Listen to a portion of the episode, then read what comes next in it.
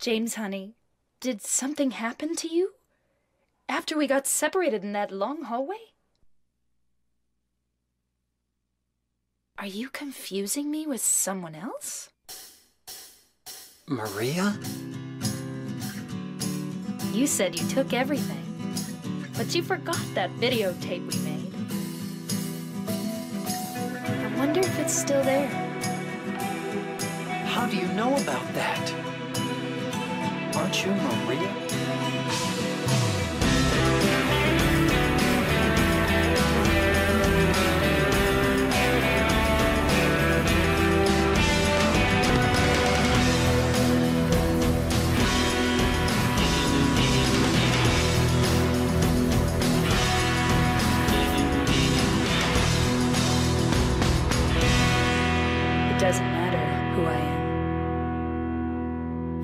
For you, James. Bienvenidos a Geeks de Sillón, el podcast donde Andrés Salas y Eric Vázquez reciben una carta de Malik en la cual se lee que él se encuentra en un pueblo llamado Silent Hill y nos invita a que vayamos a buscarlo. Bienvenidos al penúltimo episodio de Shocktubre. Ay, qué miedo. ¡Ay, qué mello! Ya es el penúltimo, Spotty. Ya se acabó este. No sé, yo solamente Esta estoy época. aquí, estoy feliz. Pues es hora de presumir que Malik quería hablar de este juego y ese güey por mamoncito no está aquí. Ah, yo quería que habláramos de ese juego con él, pero pff, lamentablemente no está, como ya saben. Este. Pero bueno, eh, está porque no quiere, güey. oh, No está porque no quiere. ya, güey, es que no lo devuelven los vendes. Bueno, el Pyramid Head. Este. Pero ¿cómo estás, Spotty? Ah, Ahora que ya se va a acabar esta, esta bonita temporada de Shocktubre. Pues hoy fue un buen día porque no sé si lo vas a poner, pero después de casi una semana sin internet, ya los de Telmex se dignaron a venir a cambiarme. Ni siquiera, no sé qué chingados hicieron, pero bueno, ya tengo internet por fin. Pero, ¿qué, Entonces- ¿qué quieres que ponga de Telmex o qué? No, es que al inicio dije, dije lo de que no había Ah, no, no, no, si no, no, eso Ya habías, ya habías empezado a grabar. No, no, no, eso no. Este, pero bueno, aparte de eso, La verdad, estoy muy emocionado de hablar de este juego porque me sorprendió muchísimo.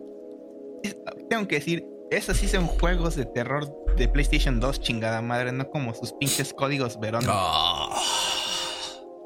Es que te hay ofreceaste. oportunidad de tirarle mierda a Resident, sabes que lo voy a hacer. te ofreciste para jugar uno de los buenos de Resident.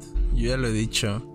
Pero bueno. Está, güey. Si es de los buenos, si se quitan todos sus lentes de nostalgia, van a decir, no mames, qué mamada. Ah, bueno, hay cositas de Silent Hill que hasta la fecha no me agradan, pero. Este es mil veces mejor que el original, en mi opinión. Bueno, o sea, que Silent Hill 1. A mi gusto. Pero como ya hablamos este me gustó muchísimo. De, de, de qué dijimos, pues es, eh, vamos a hablar de Silent Hill, básicamente. Y eh, sobre todo de esta... Y es del Monte Silencioso 2. Y sobre todo de esta, de, de ahorita que estamos hablando de, de esto, así de pura tontería y de ahí salió, de qué. Eh, es un juego que yo había propuesto de cuando empezamos a planear Shocktubre, que prácticamente planeamos Shocktubre como dos meses antes. Y justo le dije al Spotty, oye, hay que poner, o sea, entre todas las cosas, las temáticas y demás, pues que no fuera los videojuegos, ¿no? Y yo propuse que el juego que jugáramos y que reseñáramos y analizamos, analizáramos aquí fuera Silent Hill 2. Más que nada porque siento que es un título superior en cuanto al tema de la historia a Silent Hill 1. Digo, Silent Hill 1 también está bueno. Pero sobre todo porque tiene muchos elementos de terror psicológico y que se sale un poquito del survival horror como el que conocemos. Y este. Y que también Spotty no lo había jugado. ¿verdad? Exactamente, no lo había jugado. La verdad, no lo había jugado precisamente porque como yo nunca fui de PlayStation, no sé si salió para alguna otra consola en ese momento, digo PlayStation 2 salió contra el Xbox original, pero creo que no salió para Xbox original. Sí, sí, salió para Xbox original. De hecho, Ah, Entonces ahorita. no lo jugué porque estoy bien pendejo. de hecho, ahorita vamos a hablar de, de eso, de las versiones que salieron. Pero sí salió para otras plataformas. Eh, de hecho, la versión de Xbox es de las mejores versiones que puedes jugar de Silent Hill. No solo porque eh, agrega un DLC, que de hecho los DLCs como tal antes no existían, en el sentido de que tú compras el DLC desde una tienda virtual y de ahí, ahí se te baja, sino que tú tienes que ir a comprar la nueva versión del videojuego, ¿no? Este, entonces pues salió un DLC, se le mejoraron algunos gráficos y demás. Este, y de hecho la, la versión más chida del PlayStation 2 es la de Greatest Hits, que ya incluye todo esto, pero digo, ahorita hablamos de eso.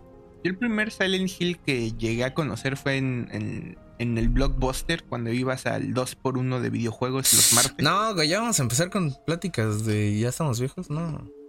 Me acuerdo haber eh, pasado en uno de los pasillos y haber visto la portada de, creo que se llama Silent Hill Downpour, que es una niñita como congelada en un columpio. Es ese. Esa fue la primera vez que vi algo de Silent Hill. Después creo que hay uno que se llama, creo que es el de Origins, que es como una foto que está como quemada. Es como un Mm, niño como con su papá o algo así. No, creo que ese se llama Homecoming. Creo. Ah, Era para 360, ¿no? Esa. eh, ándale. Esas dos fueron como las dos primeras imágenes que tuve de Silent Hill. Ah, esto es Silent Hill. Como buen niño chiquito dije, a huevo, mi papá no me va a dejar rentarlo.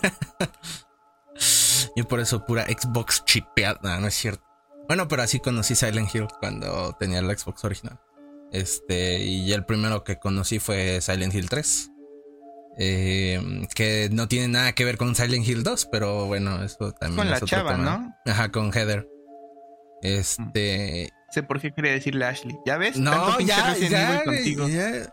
Ya, güey, di la verdad, quieres que te pase mi cuenta para que juegues el, el remake del 4. Así que yo no lo, como yo no lo Sí, puedo güey, jugar, pues así ya. sí valen la pena los Resident Evil, güey, en remake. Ni los has jugado, güey.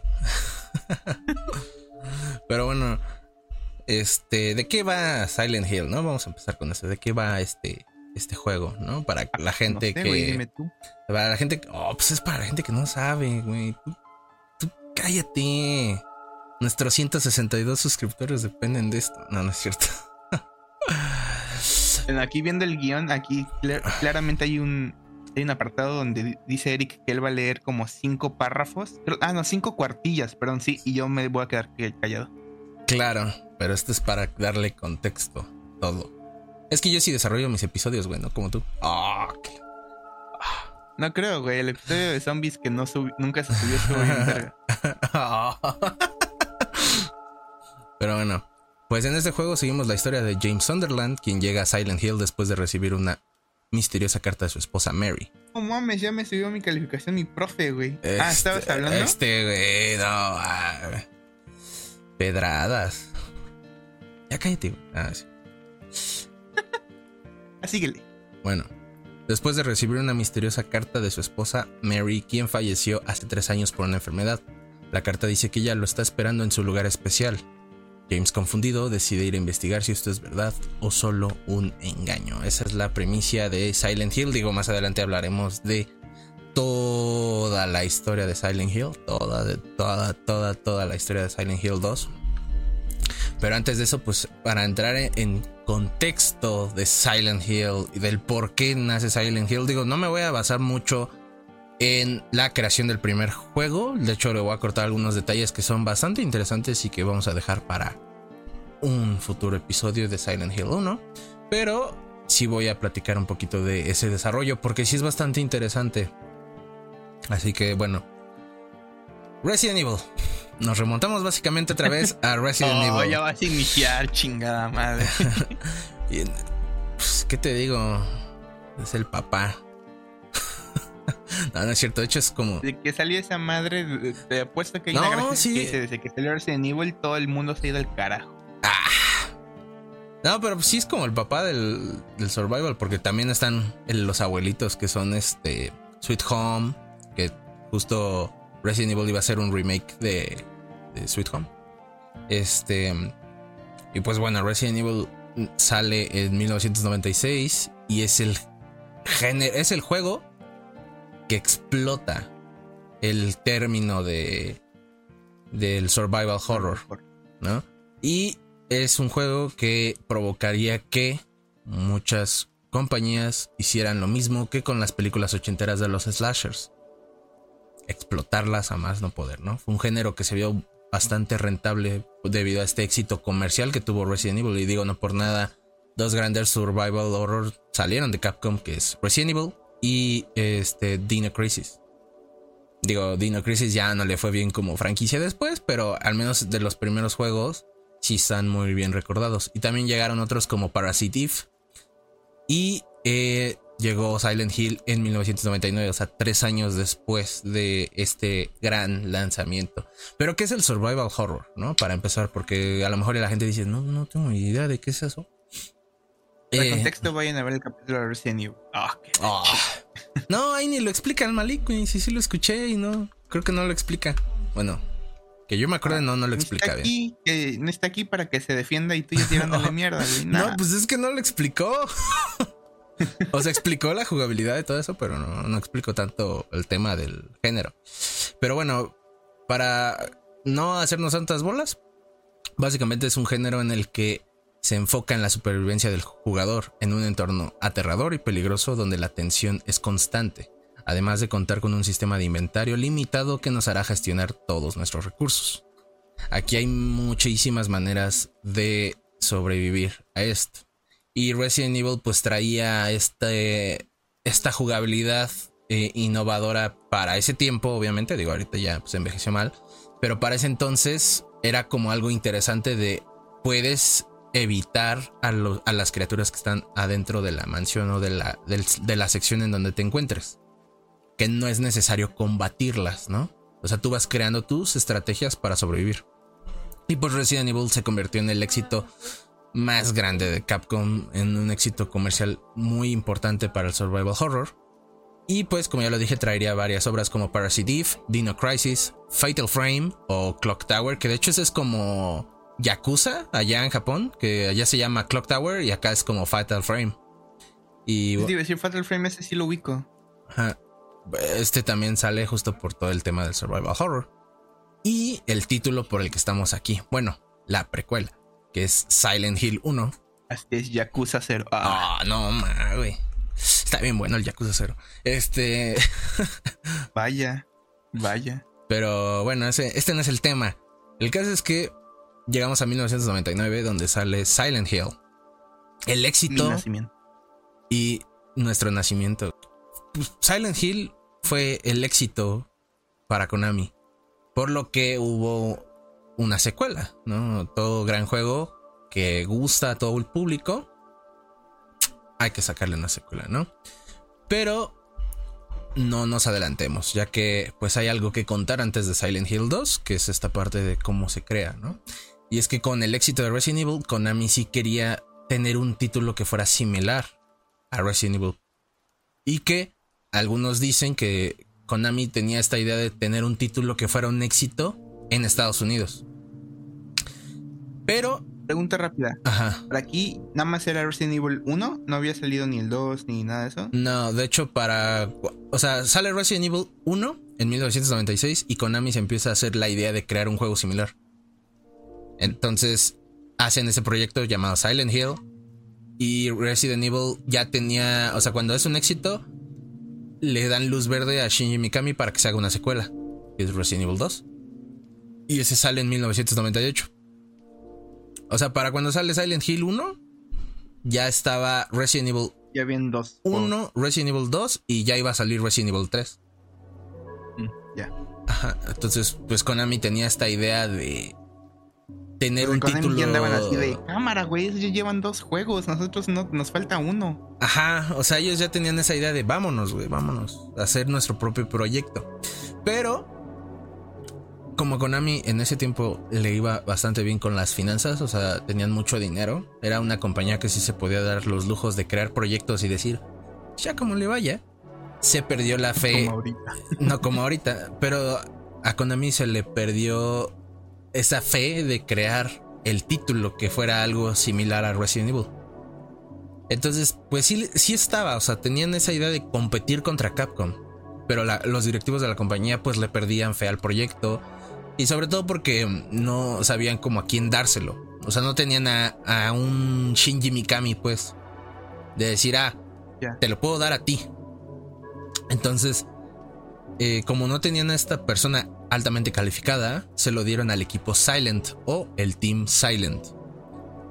Equipo que estaba compuesto por personas que según Konami eran no compatibles con las ideas de los demás, no eran talentosos y que prácticamente todo lo que ellos hacían era basura. O sea, se lo dieron a los randoms de la empresa, básicamente. A los, como, como decía por ahí en, en un artículo, a los forasteros, como ellos hacían sentir, el Team Silent.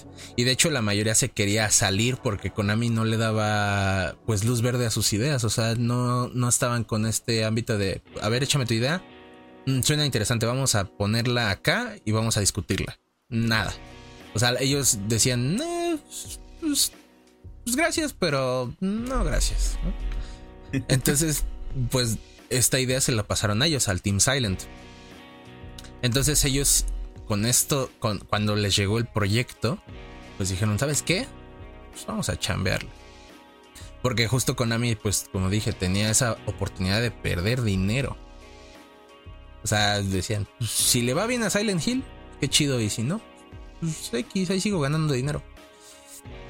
Entonces, el Team Silent se pone a trabajar y estaría conformado por Keiichiro Toyama, el diseñador de Fíjate, o sea, el, director de Silent Hill fue un diseñador de personajes del videojuego International Track and Field, que este era un juego de deportes de atletismo, o sea, como de esos de tipo Kinect Sports, donde ves correr a tu personaje así. Bueno, pues ahí era, en ese tiempo era con el control.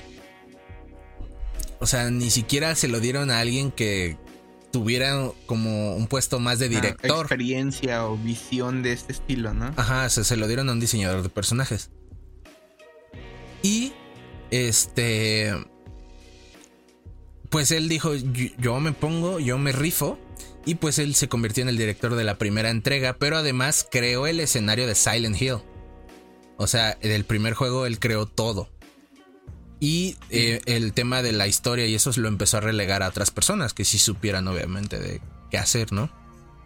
Entonces el escritor Hiroyuki Owaku es quien se encarga de escribir gran parte de la historia de Silent Hill.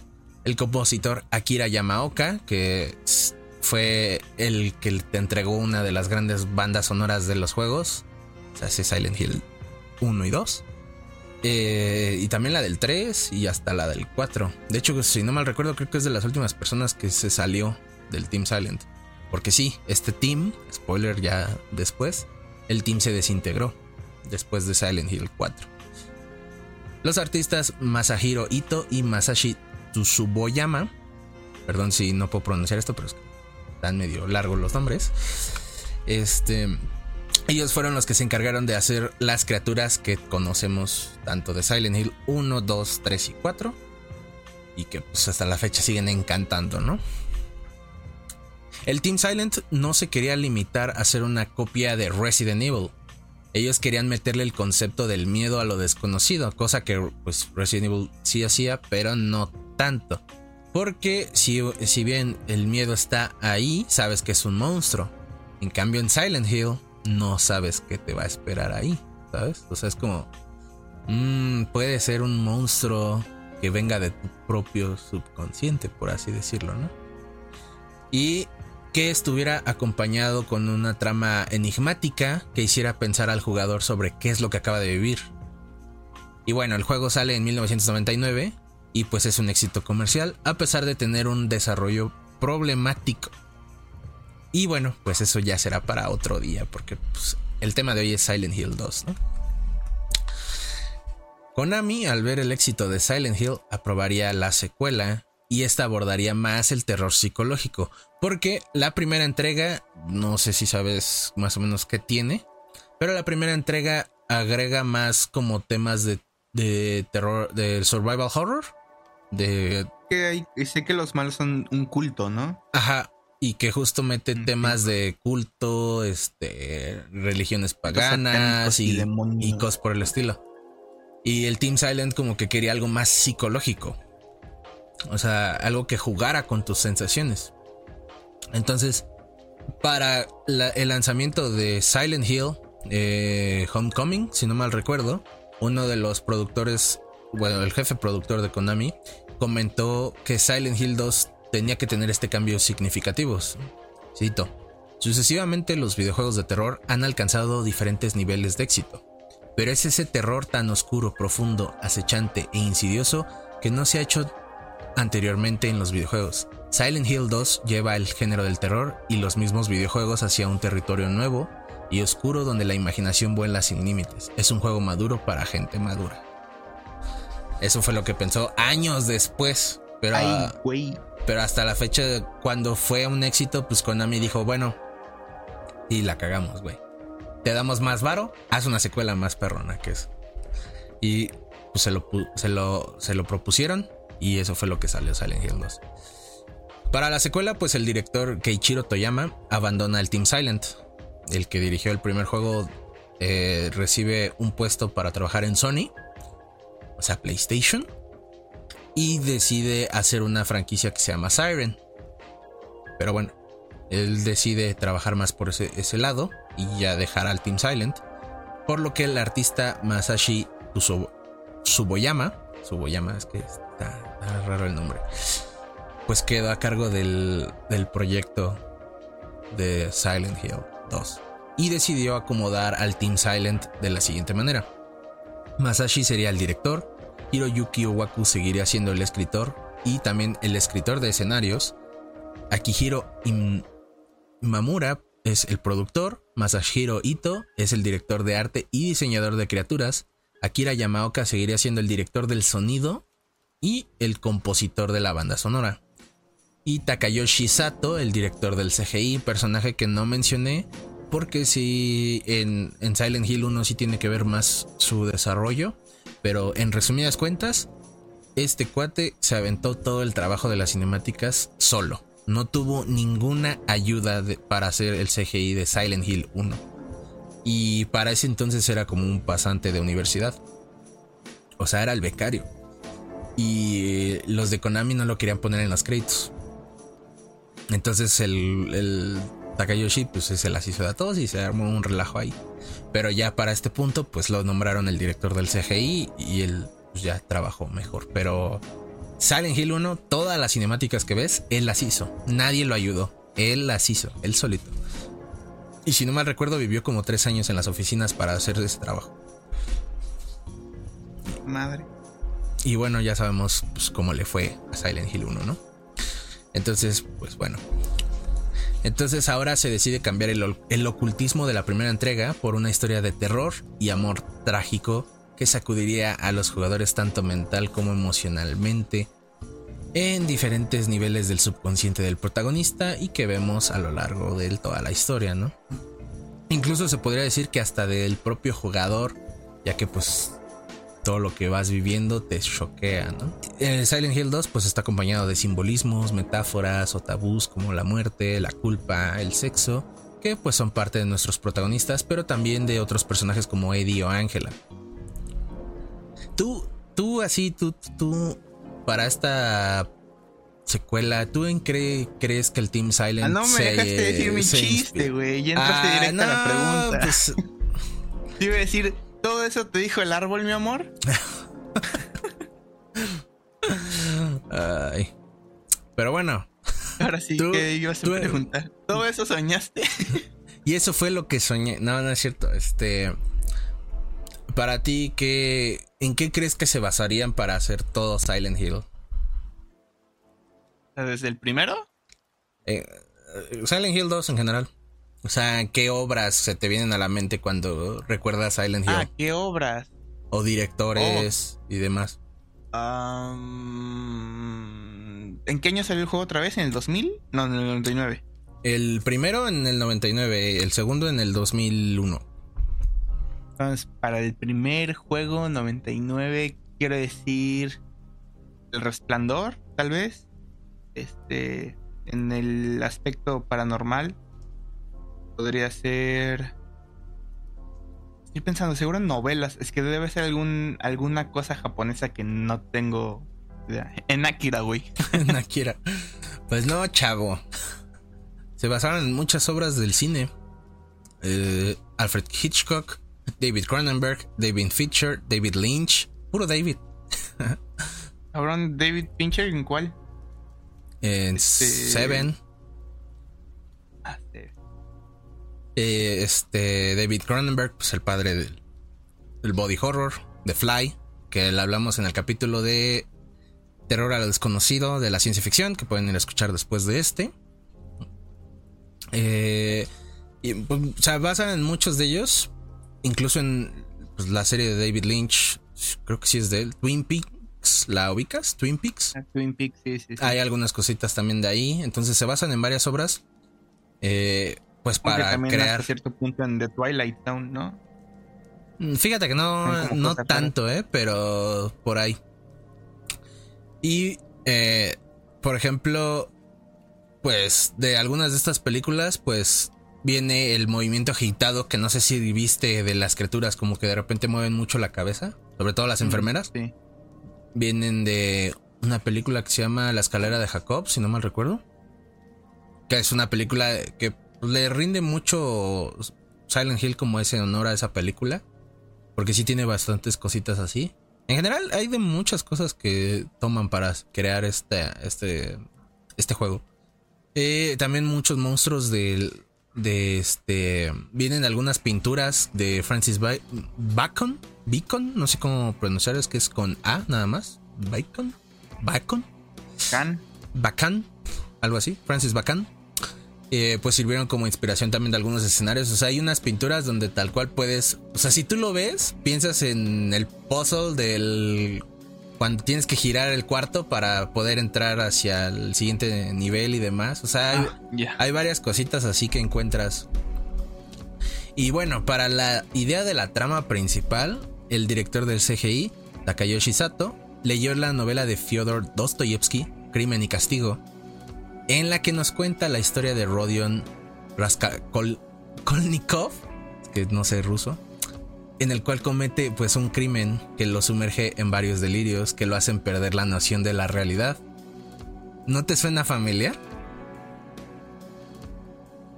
No. Neta, o sea, suena. Pues sí, güey. suena a Silent Hill 2. Sí, es Silent Hill 2, güey, 100%. Este. O sea, tal cual de aquí agarraron esa idea para que el protagonista pues pierda la noción. Nada más escuché, se plagiaron el libro.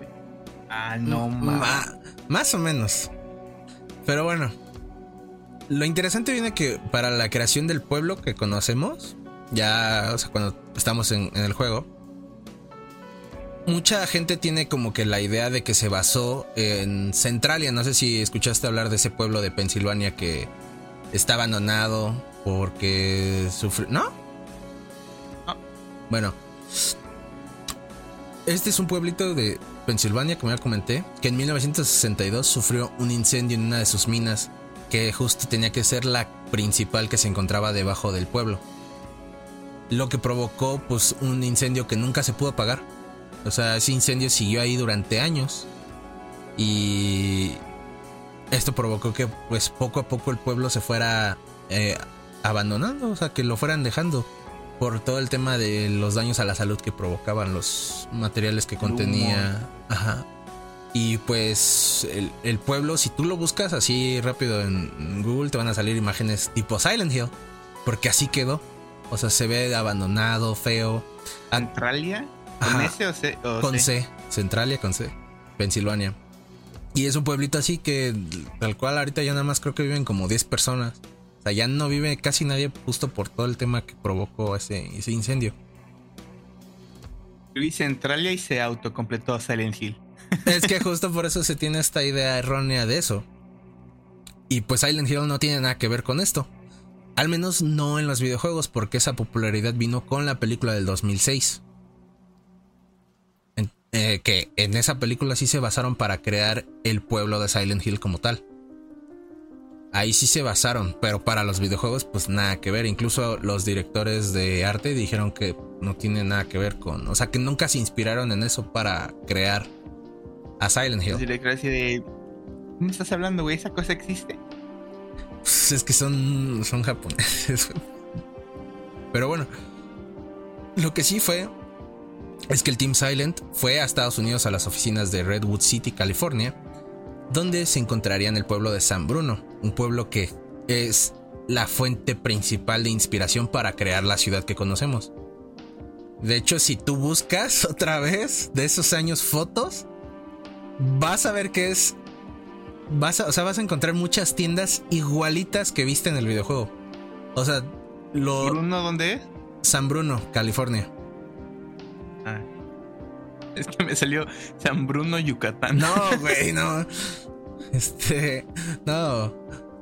Eh, pero sí, o sea, si tú ves imágenes y demás, San Bruno es Silent Hill. O sea, obviamente se cambiaron algunos detalles, pero la mayoría de los edificios, tiendas y demás son idénticos.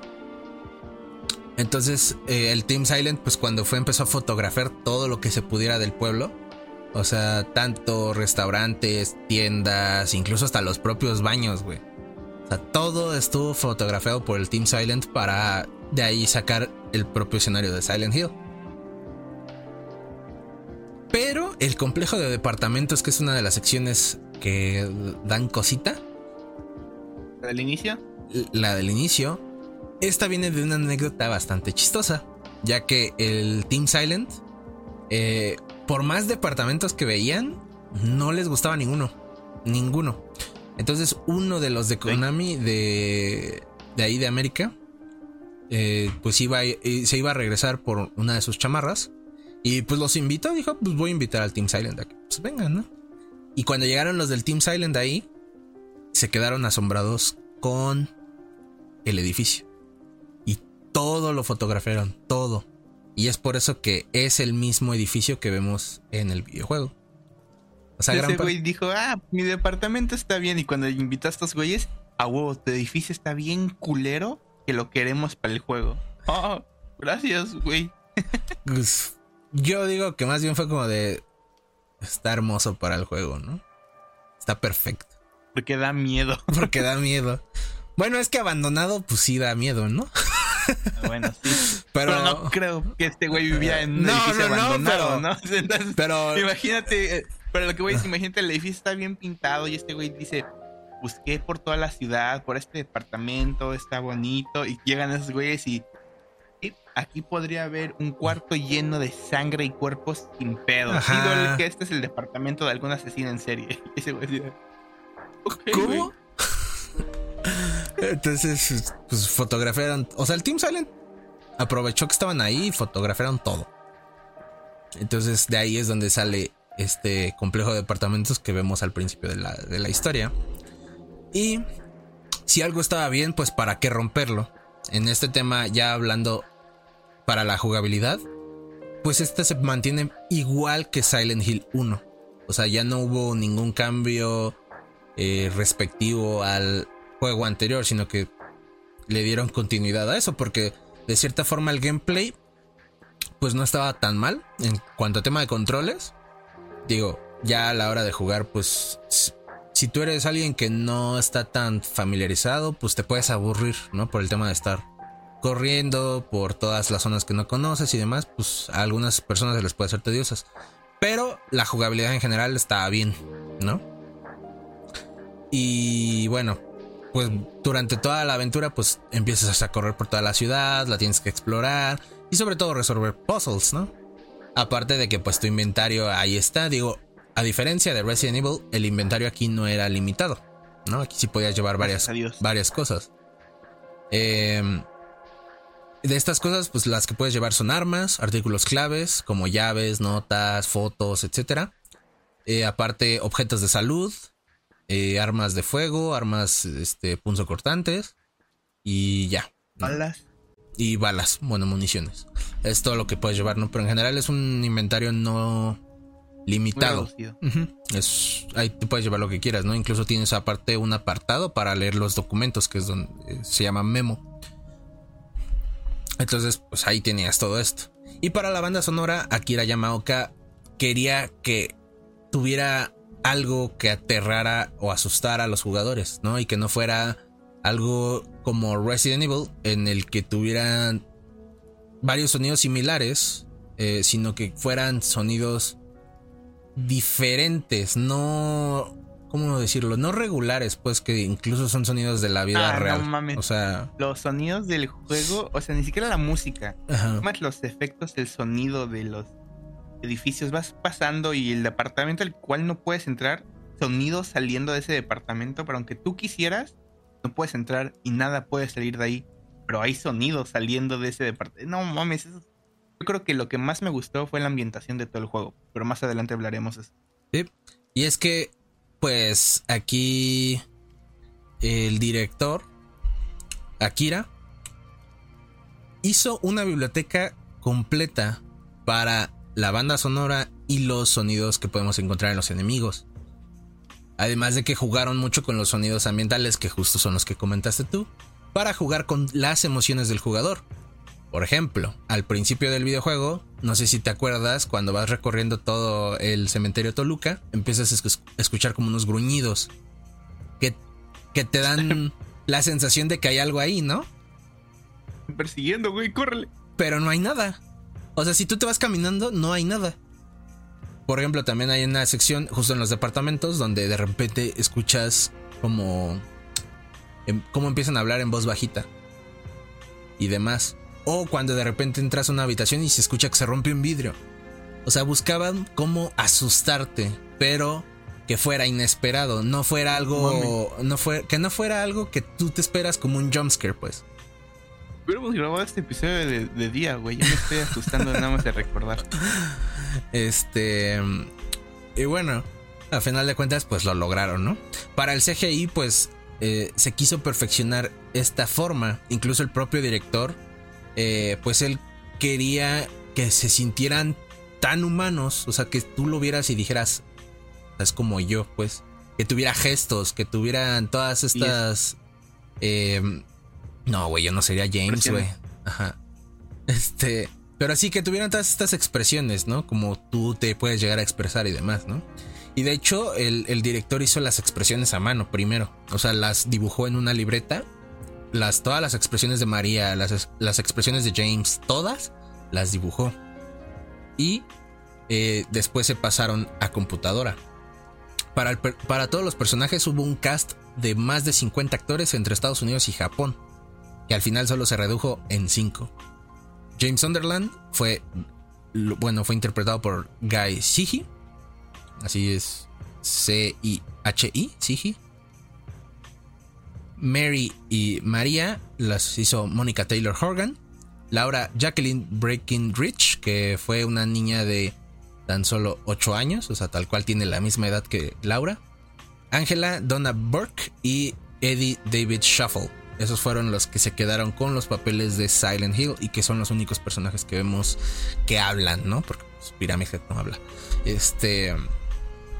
Y de todos esos 50 solo se redujo a 5. O sea, la verdad, qué buen, qué buen este, cast en mi opinión. Y este. Además, todos los que hicieron la voz, pues también hicieron los movimientos de los personajes. O sea, también actuaron. Todas las cinemáticas que ves, ellos las, las actuaron también. Este, de, de movimiento. de hecho, si tú buscas de Silent Hill, así, eh, ahí está, por ejemplo, la del, la del Guy, Sigi y Mónica, donde está, no sé si te acuerdas que para abrir una puerta donde tienes que seguir buscando a Laura, eh, la María saca como un, una ganzúa de su bota y empieza a hacer Ah, así, sí. y que el, el James Sunderland como que empieza a ver así qué onda. Justo se ve así como está todo grabado y demás, entonces pues hicieron todo eso. Y Finalmente, Silent Hill 2 es lanzado el 24 de septiembre de 2001 en Estados Unidos y unos días después en Japón, el 27 para ser exactos, en PlayStation 2.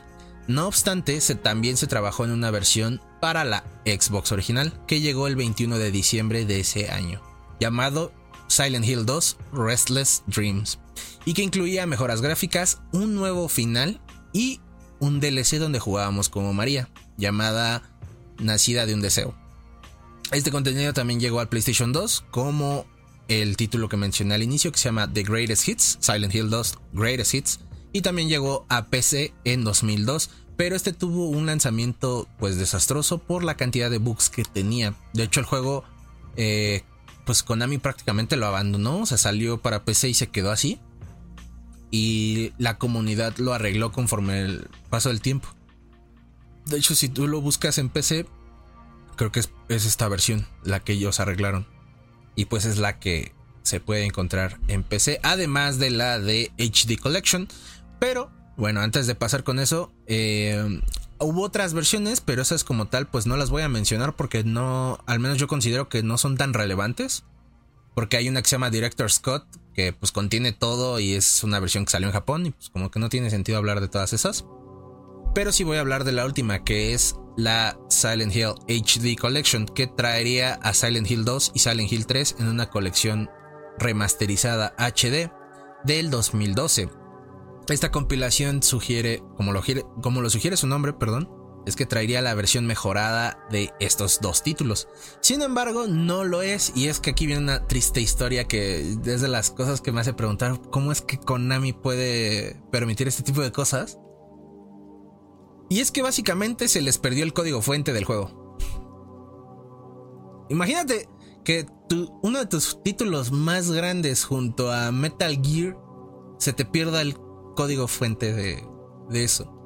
Pues a Konami se le perdió. Y el tema es que cuando sale esto, pues se ve muy mal. Y es porque para realizar esta colección se utilizó el código beta del juego. Entonces es por eso que si muchas veces tú haces la comparación entre el HD Collection y el emulador o el de PlayStation 2 o el del Xbox, se ve mil veces mejor el original que la edición HD. O sea, se ve sumamente... Se, se, ve muy feo. O sea, la verdad es que para que un emulador se vea mejor, que digo, sí se puede, pero... O sea, suena mal decirlo, ¿sabes? Es como de... Un emulador se ve mejor que tu colección HD, güey, ¿no? Entonces, este... Pues... En, general fue un desastre.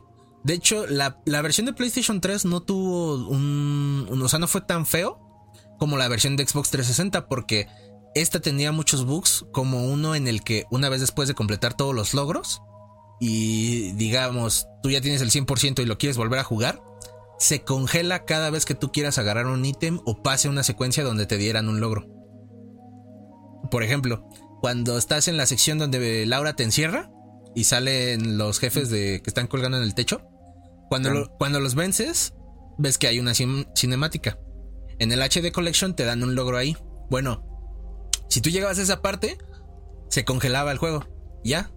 Se, te botaba. Y así si querías agarrar balas, este, armas y demás. O sea. tristeza, güey.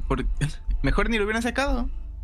Pero, pues, bueno, a final de cuentas, Konami sí eh, dio una solución. Era de que, pues, mándame. Solo, solo en Estados Unidos y Japón es lo único malo, pero tenías que mandar una copia junto con tu recibo y te, y te y seleccionabas un juego de los que ellos, o sea, de los que tú quisieras. Así de, bueno, me das, te cambio este por Metal Gear 3. ahora, ya. Pero eso todavía hasta el día de hoy está roto. Por ejemplo, tú y yo pensamos en comprar la versión de 360 con retrocompatibilidad. No, parece que ya no. Yo le pregunté a mi compa. Ajá. Eh, saludos a Toby si está escuchando esto, pero él claramente dijo, no, güey, esa no la compra, está horrible. Y así me quedé como, ah, caray, ¿por qué? Supongo que. ya que mencionas esto. Por la calidad gráfica, pero tengo entendido que ya está arreglado ese tema de que. O sea, si lo quieres volver a pasar, ya lo puedes volver a pasar. Pero bueno, para solucionar ese tema, nada más tenías que pues, jugarlo en una cuenta que no tuviera el juego. Nada más. Ajá. Pero sí ofrecía cosas nuevas. En este compilado te permitía escuchar las voces originales y voces nuevas. Al menos para Silent Hill 2, porque Silent Hill 3 no tuvo eh, la opción de tener el doblaje original, sino que solamente el, doblaje nuevo. Y el cast quedó de la siguiente manera. James Sunderland sería Troy Baker, Mary y María sería Mary Elizabeth McGlynn, Angela sería Laura Bailey y Eddie Lian O'Brien. No encontré quién hizo a Laura, pero también lo hace otra persona diferente. ¿Otra vez quién es Eddie? Liam O'Brien. Ok, ese güey creo que sale junto con Laura Bailey en, este. En su show de Dungeons y Dragons. Ajá.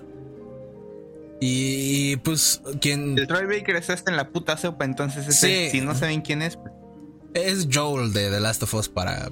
Es Joel, es Booker. sí, este pero hay gente que igual y nada más ubica The Last of Us y ya, güey. ¿No? Pero bueno, eh, este cast, la verdad a mí sí me ha gustado bastante ahora que he estado jugando la HD Collection. Y eh, la única que no me gusta es Mary Elizabeth como María. Cuando hace la voz de Mary, o sea, cuando escuchas la letra, la, la letra, la carta, por primera vez, le queda muy bien. O sea, cuando hace la voz de Mary le, le queda. Pero cuando hace la voz de María, no. Y ya ves que cuando juegas Silent Hill 2 se siente esta diferencia entre Mary y María a pesar de que son iguales eh, físicamente, ¿no? Entonces, Sí, como... Por cómo hablan y cómo se refieren al. Con... Ajá. Entonces cuando escuchas a María en el HD Collection con la nueva voz, personalmente no... Siento que no le quedó para nada. En cambio, la voz de Mary sí, sí le queda muy bien, pero creo que la de María no. Y la de Ángela, la de Laura Bailey, me, me gusta. Le, le mete. Siento yo que le mete más, Nada más es dramatismo. porque es Kate de, de Gears y ya, güey. Pero a mí no me gusta Kate, güey. Ah, nada más es porque es este. Es, es, es Abby, güey. Como No. tú eres anti-PlayStation, estás feliz de que mató a Joel, güey. Ese güey.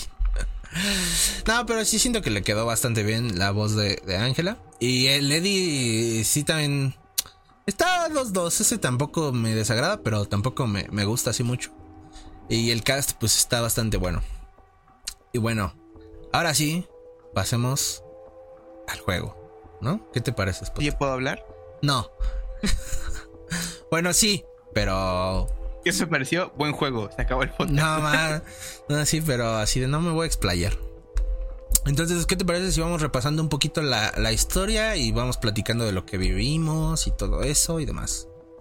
¿Parece bien? Va. Ah. ¿Sí o no, güey? Pues vas, yo te dije que sí, güey. Ya, ya. Es que no te noto acá con.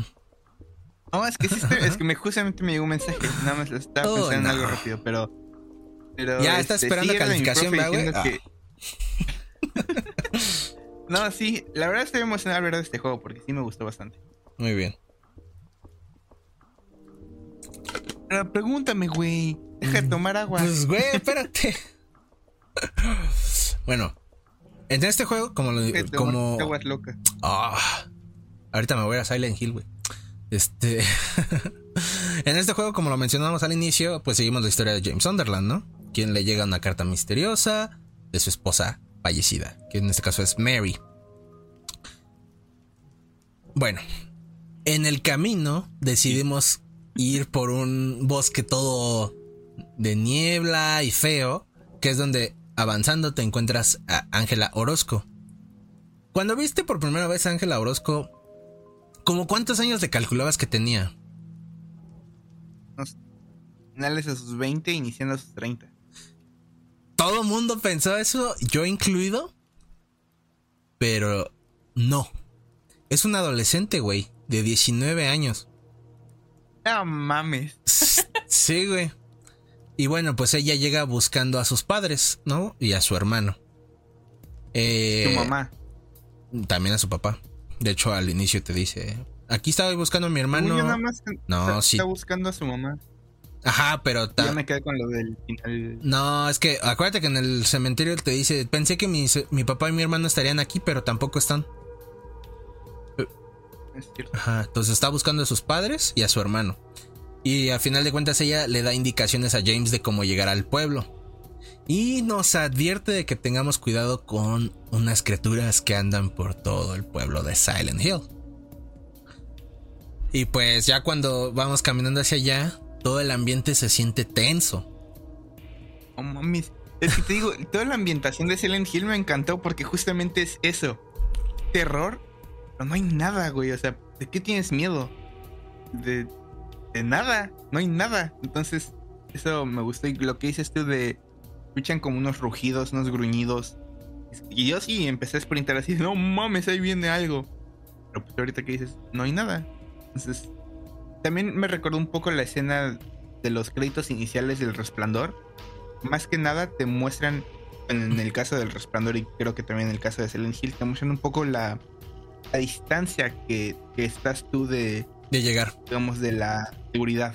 Ah, Yo como lo de la seguridad de, de- bueno, en el caso de, de Silent Hill, de, de tu coche. En el caso del Resplandor, pues una, la ciudad más cercana, ¿no? Pero en este te da, te da una idea de qué tan lejos y qué tan complicado es tan, tan solo llegar a este pueblo, ¿no? Que sí. súper complicado. ¿Qué digo? Eso es porque está bloqueado la carretera, ¿no? Así es, sí. Mucho del, camino hacia Silent Hill, al menos de la parte sur, que es la que vemos durante todo el resto del juego, está bloqueada. Eh, y bueno, en la carta se nos menciona un lugar especial para James y Mary, ¿no? Pero al inicio del juego, no, ya ves que James dice, pero Silent Hill era todo nuestro lugar especial. ¿A, qué se refiere con eso? Y justo cuando llega a Silent Hill, pues le da esta impresión de que cambió, el, que ya no es el pueblo que él conocía, ¿no? Eh, y uno de los lugares especiales que él piensa, pues es el parque Rosewater. Entonces en ese trayecto vamos caminando y nos encontramos a nuestras primeras criaturas. Una de estas criaturas, pues es la que está ahí en una especie como de túnel, que está con unas rejas, que James la sigue pensando que es una persona. Y pues no, es esta criatura humanoide toda fea que pues James mata, o bueno, en este caso nosotros como jugadores matamos con una tubería que encontramos ahí. Y ahí encontramos una radio. Una radio que empieza a sonar después de haberla asesinado. ¿Trataste de descifrar qué decía el radio cuando salían los subtítulos? Ah, Bueno, el mensaje que puedes buscar es de Mary. La que le habla por el radio es Mary y le dice a James, ven, a- ven por mí, te estoy esperando. ¿Por qué me mataste, James? Y si nosotros como Mm. jugadores no lo, no lo escuchamos bien es porque nos da la impresión de que James... O sea, ya que acabas el juego y ya sabes todo eso, es que James lo bloquea porque pues, está loquito. Entonces, bueno, con esa radio nos sirve para saber que un enemigo viene hacia nuestra dirección. Es básicamente la que nos dice aquí hay un enemigo y aguas, ¿no? Y también salen otras criaturas que son las que están bajo los carros, que estas son las que de repente te pueden llegar a salir. Eh, es como me sacaron un par de pedotes. a todos. Sobre todo el de la camioneta blanca, ¿no? Que es el primero. Sí, sí, sí, sí. sí. Sí, que bueno, eh, aquí hay una camioneta blanca donde pues, vas caminando y te acercas y te sale una con un este aullido todo feo. Eh, sí fue de esas primeras veces que me acuerdo que tal cual tiré el control así de ay hijo de puta". Porque sí está bastante fea, la verdad. Y bueno, James, al explorar el pueblo de Silent Hill, se da cuenta que la mayoría del camino hacia el parque está eh, bloqueado. Aquí en, ese caso no sé si es mi mente de RPG mundo abierto moderno. Pero yo sí fui a todos los edificios. Por eso me estaba tardando un chingo. Porque yo sí fui a todos los edificios. A- cuando me di cuenta que cada vez que abrías el mapa y digamos trataste de entrar al bar y no podías exactamente, ¿no? Porque creo que el bar sí puedes. Sí, al si puedes. Tratabas de entrar al bar y decía, ah, está cerrado. Y abrías el mapa y, te aparecía como una nueva indicación que no puedes entrar al bar. Que, ah, voy a buscar en todos los edificios. Para de una vez tener la información de dónde sí puedo entrar y dónde no puedo entrar. A No. mí se me hizo lo más lógico. Eh, es que esa es la idea. De, bueno, esa era la idea. De que tú te pusieras a explorar. O sea, también quería ver cómo funcionaba el juego en ti. Porque como no lo habías jugado. Ah, bueno, para empezar, se me olvidó por completo el parque. Luego, luego se me olvidó por completo el parque. No fue hasta que abrí el mapa y vi Ajá. que estaba como circulado y dije, ah, tengo que llegar al parque. Ya. Bueno, pero es que yo a lo que iba es que yo quería ver cómo ibas tú con el juego. Si te aburría o no. Justo ese tema porque el este siento yo que ahorita, o sea, para el remake que van a sacar de Silent Hill 2 eso va a estar interesante cómo lo van a manejar porque siento yo que ahorita si se lo pones a alguien que no tiene como algún contacto le puede aburrir eso de estar explorando. Entonces, bueno, A mí, a mí no se me hizo tan aburrido, te digo, porque yo iba buscando rutas alternas para llegar justamente al parque. ajá. Porque obviamente todas están bloqueadas, pero una de esas la más lejana justamente es este donde está el remolque. Como te digo, no sé si es mi mente de mundo abierto RPG. Dije, vamos a meternos a tratar de entrar al remolque. Y sí se pudo. Y fue de, ah, no mames. Y justamente hay una carta diciendo eh, algo de los departamentos. Ajá. Entonces, o sea, yo lo sentí li- muy lineal. O sea, no tampoco te están agarrando de la mano, pero tampoco te dejan como, ahí estás, güey. Sí, sí, Descifra todo tú. sí, sí. ¿Qué- Yo lo sentí bastante bien. Que te digo, es- era la idea, como que tú te pusieras a explorar. Por eso tampoco. eh, como que algu- algunos comentarios vi que vi por ahí en algunos videos. eh, era de que la queja es de que tal vez no son tan explicativos con el tema de. de. Por ejemplo, llegas a los apartamentos y. Esta llave es la que abre la puerta roja que se encuentra y ta, ta, ta, ta, ta, ¿no? O sea, como que son más de sí te voy a ayudar, pero no tanto. Por ejemplo, donde yo me atoré un poco en los departamentos es cuando llegas al. donde están las basuras Ah, y te dice, ah, hay algo en el recolector de basura. Ya, ya. como, ah, ¿la vas a agarrar? ¿La vas a empujar? ¿Qué, qué chingados tengo que hacer? Ya, pero todavía me faltaban varios, departa- varios ajá, departamentos por recorrer. Ya. Ya fue hasta que, te digo, le, muy este, ¿cuál es la palabra?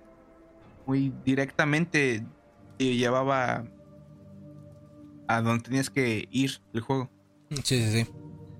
Y bueno, aquí es cuando llegamos justo a los departamentos, ¿no? Esta sección, que como ya les dije, bueno, pues ya, ya, ya, vienen de- ya saben de dónde vino toda esta sección. Y pues aquí es donde nos topamos con una niña de 8 años llamada Laura, que digo, su nombre se revela después, pero en ese momento es una niña que nos pisa la mano por querer agarrar una llave que estaba al otro lado. Y también nos topamos con Eddie Dombrowski, un joven obeso que está vomitando en uno de estos departamentos. Además de tener el primer encuentro con una de las criaturas de los videojuegos más icónicas y que Capcom, Capcom, ¿eh? que Konami ha explotado en muchos de sus proyectos, eh, tanto internos como externos, eh, Pyramid Head. Y este es uno de los eh, quizá más choqueantes encuentros que puedes tener en un videojuego. Sobre todo porque si analizas bien la escena, lo que está haciendo Pyramid Head es tener relaciones con una criatura horrible formada por dos pares de piernas, ¿no? Que están atadas solamente a un torso. Eh, y quiero saber eso. ¿qué, ¿Cómo fue tu, tu encuentro con Pyramid Head? Ese, ese primero. O sea, ¿qué fue lo que te dio esa sensación de verlo por primera vez? No me choqueó. Porque ya había visto la escena en algún Ah, video dale. de como los momentos más icónicos de. O sea, no sabía que venía, pues. O sea, yo iba nada más como siguiendo la misión. Pero sabía que en algún momento iba a salir esa cinemática. Ya. Nada, me. Lo que sí no me esperaba, que me quedé como, no mames, es este. Cuando James se mete al, al closet y Pyramid Head claramente va directo al closet, yo dije, verga. y que el James nada más le mete un par de balazos. Y digo, yo tengo muchas cosas que decir de Pyramid Head. Y sinceramente, no son positivas. Sí, es Porque entendible. No sé si lo dejamos ahorita o más, más, Más adelante. adelante. vas a- Más adelante. Pero bueno, mínimo, o sea, la escena sin, sin verla, sí es choqueante. O sea, te digo, yo ya reflexionando, digo, en su momento ya sabía que se supone que está teniendo relaciones, pero cuando lo ves, dices, pues está forcejeando. En todo caso, dices, las quiere matar, las quiere, no sé, partir a la mitad, arrancar un pedo así, pero no. No. Bueno, Pyramid Head. Hubiera ido mínimo con las enfermeras, ¿no? bueno, eh, más adelante explicaremos por qué hace eso Pyramid Head, pero bueno. Eh, total que James sigue explorando y tenemos este encuentro con... Sí, hay Ajá. una cosa más ahí en los departamentos que, este, antes de que subas al tercer piso donde te encuentras con Laura, tienes que irte hasta el fondo donde hay unos barrotes y hay como un fantasma completamente rojo. No sé si te acuerdas. Sí. Eso nada más es como, ah, hay un fantasma o es como la No, es un fantasma. Si te, si te, si te fijabas bien, era una de esas criaturas que te, como que te vomitan, como que te echan un gas o algo así. Era una de esas, pero rojas. Y ya. ¿Ya? Sí. Pero. Ah, yo pensé que iba a ser. No, es que te digo que la idea era como para espantarte. Pues iban a poner ciertas cosas ahí como para despistarte. Ah, yo, yo sí. Yo sí dije, ah, es- va a ser ahorita. Ser un- una entidad que me va a estar acechando No. durante el juego. o Ser algo que me voy a encontrar ahorita más adelante. No, es, te digo, es- esas cosas. Eh, y también en este, en esta sección, eh, pues encontramos nuevamente a Ángela. Pero en esta ocasión está acostada viendo hacia el espejo con un cuchillo en la mano. Ahí James la convence de que le entregue el cuchillo y pues ella accede de, de mala manera. Cuando viste a Ángela y a Eddie, ¿qué sensaciones te dieron estos personajes? O sea, digo, sé que este es el segundo encuentro con Ángela, pero se complementa mucho con lo del primero. Y pues es la primera vez que vemos a Eddie. ¿Qué sensaciones te dieron estos dos personajes? No sé si es. Si, eh, si simplemente es porque no me acordaba. Pero el personaje de Ángela no lo reconocí. Le- así literalmente no La- supe quién era. ¿En los departamentos? Los departamentos así. por- y sobre todo me sacó más de onda porque James claramente habla con ella como ya te he conocido y he hablado contigo. Pero yo no lo reconocí. Yo así, ¡ah, madre! ¿Quién es? ¿Quién es? ¿Quién es? ¿Quién es? Hasta que creo que dice como, ah, tengo que encontrar a mi mamá. Dije, ah, es esta morra del. Este del- chao. del cementerio. Con Eddie me quedé así como. Yo la verdad dije, este güey va a tener algo. O va a ser nuestro aliado o va a ser nuestro enemigo. No tiene dot. Ya. Este. Cuando dice. Cuando entré ya estaban así muertos. Pues dije, ah, pues sí. Porque tú mismo has encontrado un montón de cuerpos no de monstruos a lo largo del. lo que llevas del pueblo. No se me hace descabellado que. que este güey igual explorando los departamentos. Encontró un cuerpo. A mí sí se me Entonces hizo dije, ah, medio sospechoso. Sobre todo como te lo recalca. No, es que ya llegué y estaban así. Es como. Y bueno, eh, personalmente Eddie siempre me dio mala, mala espina, la verdad. Eh, Sí, o sea, a mí me dio aún más mala espina, digo, más adelante, cuando está en el boliche con Laura hablando. Ah, que está comiendo una pizza, ¿no? Ajá, ahí sí se me hizo, se me hizo el güey sumamente raro. Ya. Y, y esta Ángela, en, en esa conversación, me llegó... Me puso a pensar porque cuando le dice James, este, dame el cuchillo y se le acerca tranquilamente y ella se asusta, como que dije, algo le hicieron a la morra porque ese comportamiento está... Sí. Yo también Está dije, muy raro. yo- pero yo la verdad, yo pensé eh, que la golpeaban. O sea, Ajá. no, no- no tengo una terminología Sí, yo más, también. este, Pues que sufría pero maltrato. dije, la ajá, Ajá. Sí. Y sí, sí, esos personajes sí te provocan eh, sensaciones en esta, en estos primeros encuentros, la verdad. Y bueno, aquí también, ahora sí, tenemos la primer boss fight, entre comillas, con Pyramid Head. Que también el tema, cómo lo encuentras, es igual teniendo relaciones. O si lo analizas bien en esa parte. Pero esta es nuestra primera boss fight. Por así decirlo. ¿No? Y bueno. ¿Qué? Bueno, ya sé qué me dijiste. Porque me, me estuviste diciendo, al igual que con Resident Evil eh, Code Verónica. Que si no han escuchado ese capítulo, háganlo después de este. eh, donde me dabas tus spotty logs, ¿no? Tus unos audios donde me, me ibas contando qué te parecían ciertas secciones. Y bueno, yo ya sé de cada sesión de juego, qué onda. que normalmente yo jugaba como una hora, dos horas este, del juego, Ajá. este te mandaba un audio de voz a Eric diciendo como jugué de tal, de digamos, entré a los departamentos, peleé con Pyramid Head, salí de los departamentos, me voy y este llegué al eh, me encontré otra vez con Laura y ya, ahí lo guardé. Y es así la, la hacía, obviamente entraba en más detalle, ¿no? Pero eh, básicamente se refiere con los spotty logs, los audios. Sí, que sí, que sí. Bueno, ahora sí, porque te digo, yo ya sé, pero quiero que cuentes bien, expláyate. ¿Qué te trajo esta primera boss fight? Ya después hablamos de Pyramid Head como tal, pero esta primera boss fight, ¿qué sensación es una boss fight sumamente miserable y aburridísima y decepcionante. ¿Por qué? Muy, muy aburrida. ¿Por qué no haces nada? Literalmente vas de una esquina de la habitación a la otra. Me di cuenta que no valía la pena dispararle después de que obviamente dejé ir un cargador de, pistola. Creo que ni siquiera tiene la animación o el audio de que impactan las balas con ese cabrón. Sí. Entonces sí es como, ah, o sea, como no le puedo hacer. No le puedo hacer daño.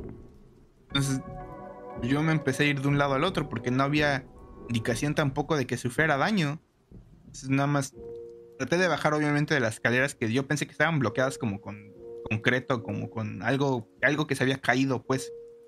Y no era agua, era agua. Este, pero solamente empecé a irme de un lado al otro hasta que de nada ese güey se aburrió y dijo, me voy a ir a, bucear. Pero se me hizo sumamente aburrida y sin sentido, la verdad. O sea, si hubieran, no sé, debió de haber algo más para hacer la, la gran boss fight inicial. digo, hay boss fights más adelante. En general, ese es mi sentimiento en la gran mayoría de las boss fights, siendo sincero, excepto tal vez por la última. Este. Y también. Pero tal vez más adelante podremos hablar de Pyramid Head. Mínimo, la primera impresión me quedé como. ¿Este es el icono de Silent Hill? Ya. ¿Este güey que no hizo nada? ya. Bueno, es que.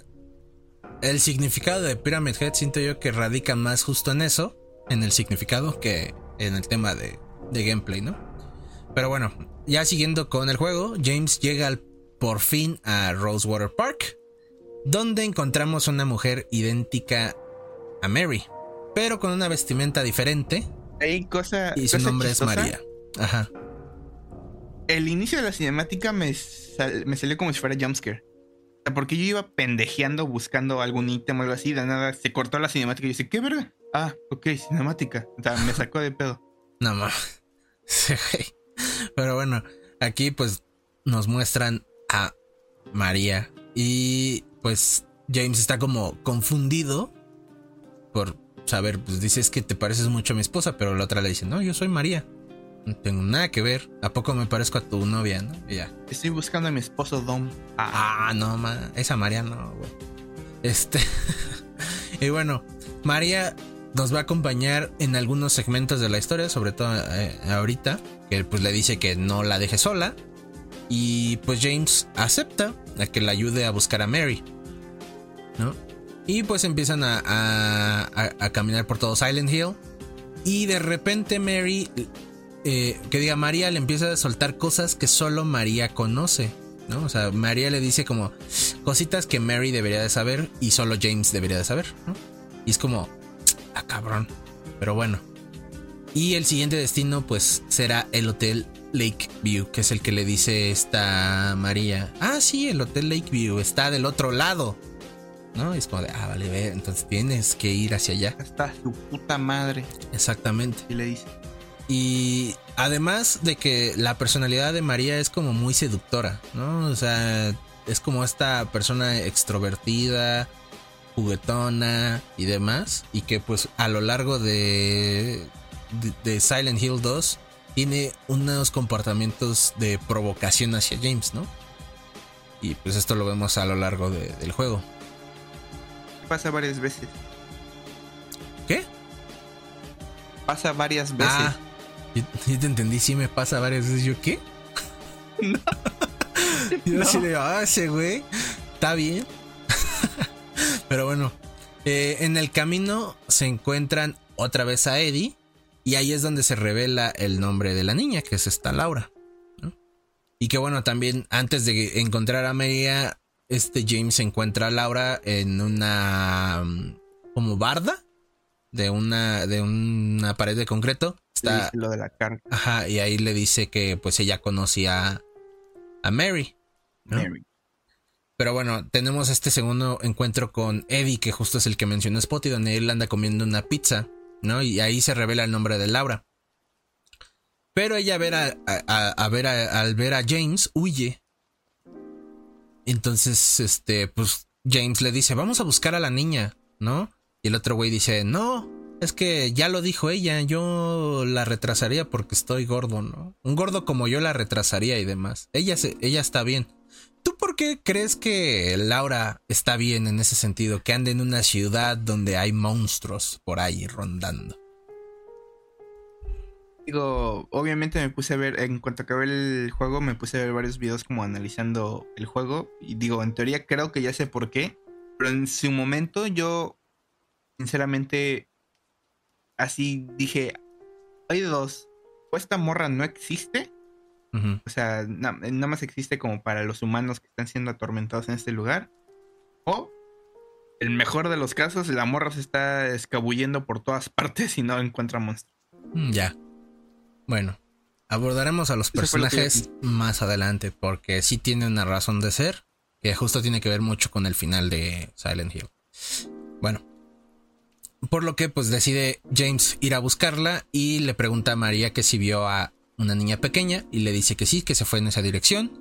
Van, llegan al hospital llamado Brookhaven, donde eh, María pues se, se pone mal, empieza como a toser y se acuesta y le dice que va a descansar un rato, ¿no? De hecho se toma unas pastillas, si no mal recuerdo.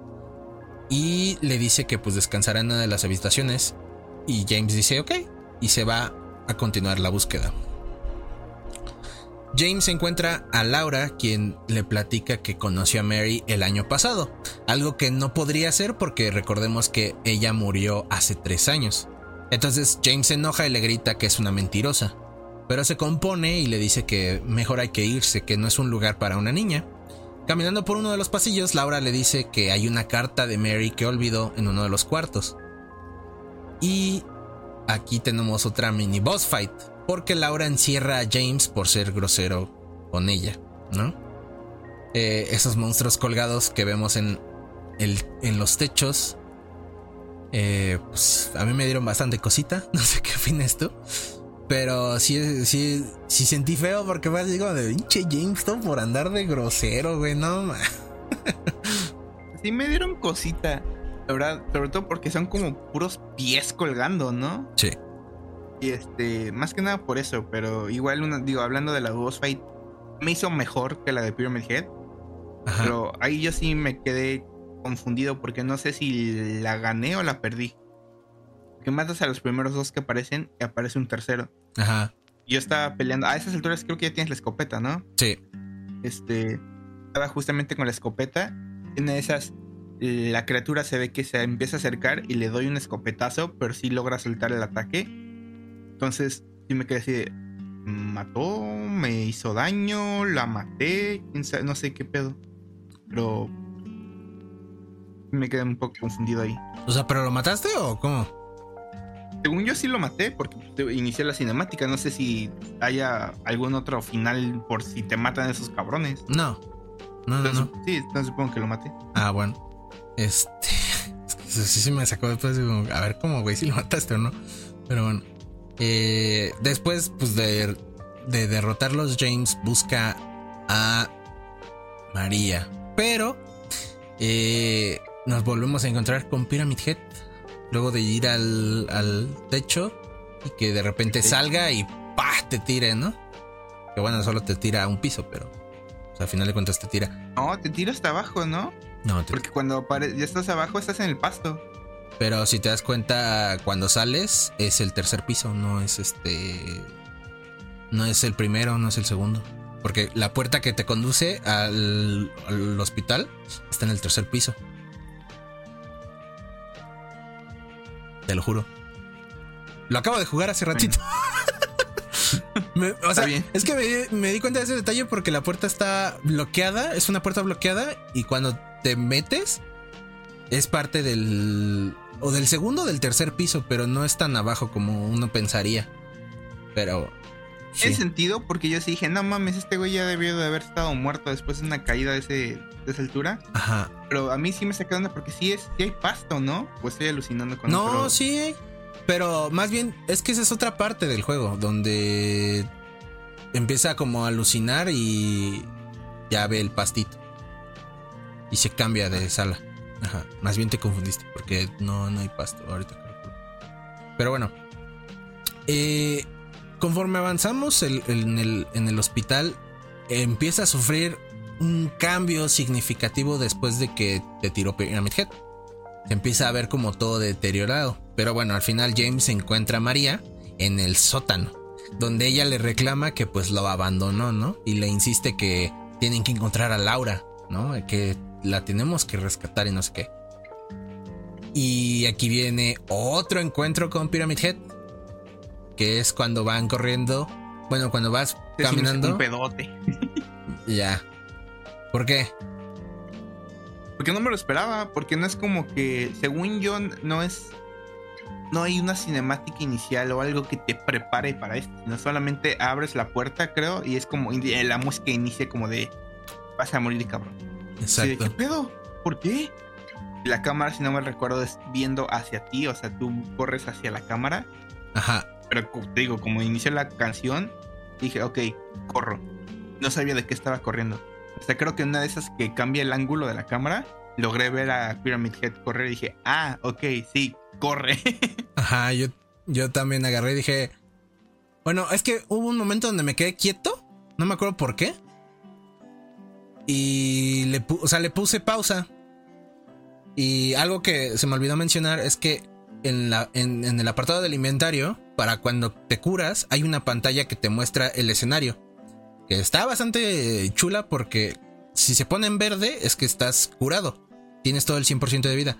Si se empieza a tener como unos eh, rayones negros, es que te bajaron vida. Y si se empieza a cambiar de rojo, es que estás grave de salud. Entonces, me acuerdo Así que fue ahí. que me di cuenta yo porque yo no sabía eso de la vida. Ajá. Tenía creo que dos o tres botellas de- para curarme. Y fue de, me las voy a guardar porque de alguna manera deben de indicarte que te vas a pinches morir, ¿no? Hasta que creo que una de me vomitaron encima como tres, cuatro veces. Dije, ¿cuánto aguanta este güey? Ya abrí el estatus, estaba en rojo, rojo. Y dije, ah, ok. Un ataque y Ya te morías. Sí. Sí. Y bueno, eh, eh, bueno, en esa parte, cuando le puse pausa, se veía que María estaba así porque le pegó a alguien y era el Pyramid Head. Y ahí fue cuando me di cuenta que ahí estaba. Entonces, bueno, ahí tienes que correr para escapar de, Ya de esas de- fotos de momentos antes de, de morir, ¿no? Exactamente. Y, en esa parte, pues hay que correr, hay que escapar de Pyramid Head. Mientras tratamos de escapar, María es asesinada. James, pues logra escapar en el elevador, pero María no, de hecho se queda a nada, eh, ya no pudo abrir la puerta y fue acuchillada por Pyramid Head. Eh, y James se pone muy mal, o sea, se pone pues triste porque no pudo salvarla, al igual que con Mary, pero decide retomar su objetivo principal, buscar a Mary. Entonces, él se dirige hacia lo que probablemente es una de las secciones más feas del juego, que es la, la Sociedad Histórica de Silent Hill, una especie de museo. estuvo clarísimo, clarísimo. Antes de que acabemos del hospital, Ajá. tengo que decir que María, en lo que te acompaña, antes de que se sienta mal, me sacó también varios pedotes. Porque María no es como otros personajes o otros NPCs que digamos, este, entran contigo a la habitación y entran a tus espaldas. No, tú entras en una habitación, María ya está sentada en una silla como, ah, ¿qué pedo, güey?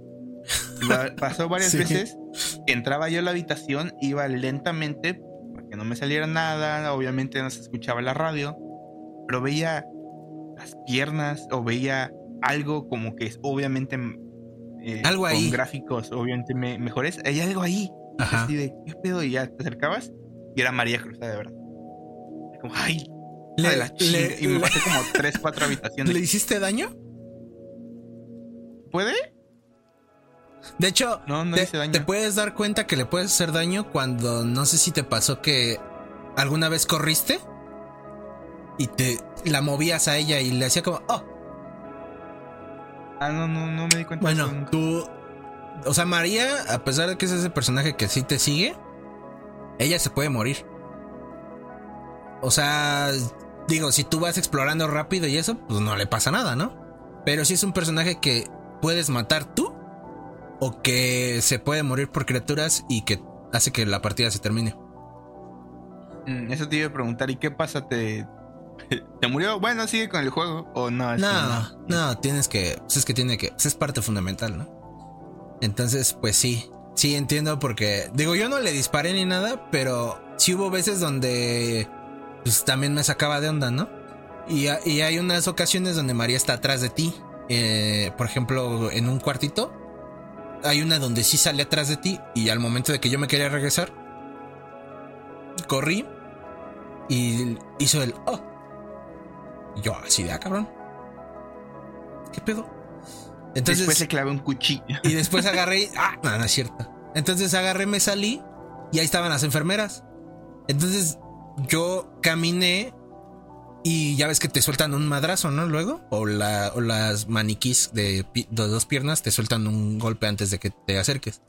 Bueno, en una de esas la esquivé, pero escuché cómo le dio a María y hizo el mismo sonido. Entonces por eso de ahí se y ya pues eh, viendo y demás eh, videitos para este programa me di cuenta que muchos te dicen que la puedes matar y yo así de a la verga. No, nunca intenté matarla, sinceramente. Se me. Pues no. Nunca se me ocurrió que podrías matar a- al NPC. No. Este, Digo ya después pues sí, ¿no? Pero este no, nunca se me ocurrió y sinceramente, pues no lo hubiera matado. nadie. Eh, Pero digo es, es- es que pero digo, me saca un par de pedotes porque en esa de que la ponían más adelante de la habitación cuando técnicamente entró atrás de ti, sí me quedaba, me sacaba de pedo. sí. Y bueno, Porque es esas cosas que no lo piensas. Sobre todo, nu- nunca me percaté que ella no estaba atrás de mí en la habitación. Siempre era como, ah, ok, entro a la habitación y nada. ¿Y pero qué es eso? Ah, es María. Sobre todo porque está oscuro. Todo el tiempo está oscuro. Entonces, bueno. Ahora sí, pasemos a la sección favorita del Spotty. El museo y la prisión que se encuentran Podemos en grabar la... esta parte ya cuando sea de día porque No. ya, ya, ya. Ya, güey, afrontala ahorita, güey. Ay, nunca jugaste Silent Hill en la noche, güey. No, güey, pero recordarlo ahorita está haciendo. Por ejemplo, yo ayer antes de que... co- Como no pudimos grabar ayer, digo, no voy a decir qué día. Pero como no pudimos grabar... Y ahorita fue. Eh, mame, Ajá. se están escuchando madrazos en el edificio. Digo, sé que Ah, son los vecinos, pero. Pero sí es así de no mames. Ya. Este, bueno, yo ayer que estaba jugando el HD Collection porque te, te digo que tenía este interés de ver cómo era el juego. Cuando menos me lo esperé, eran las 3 de la mañana.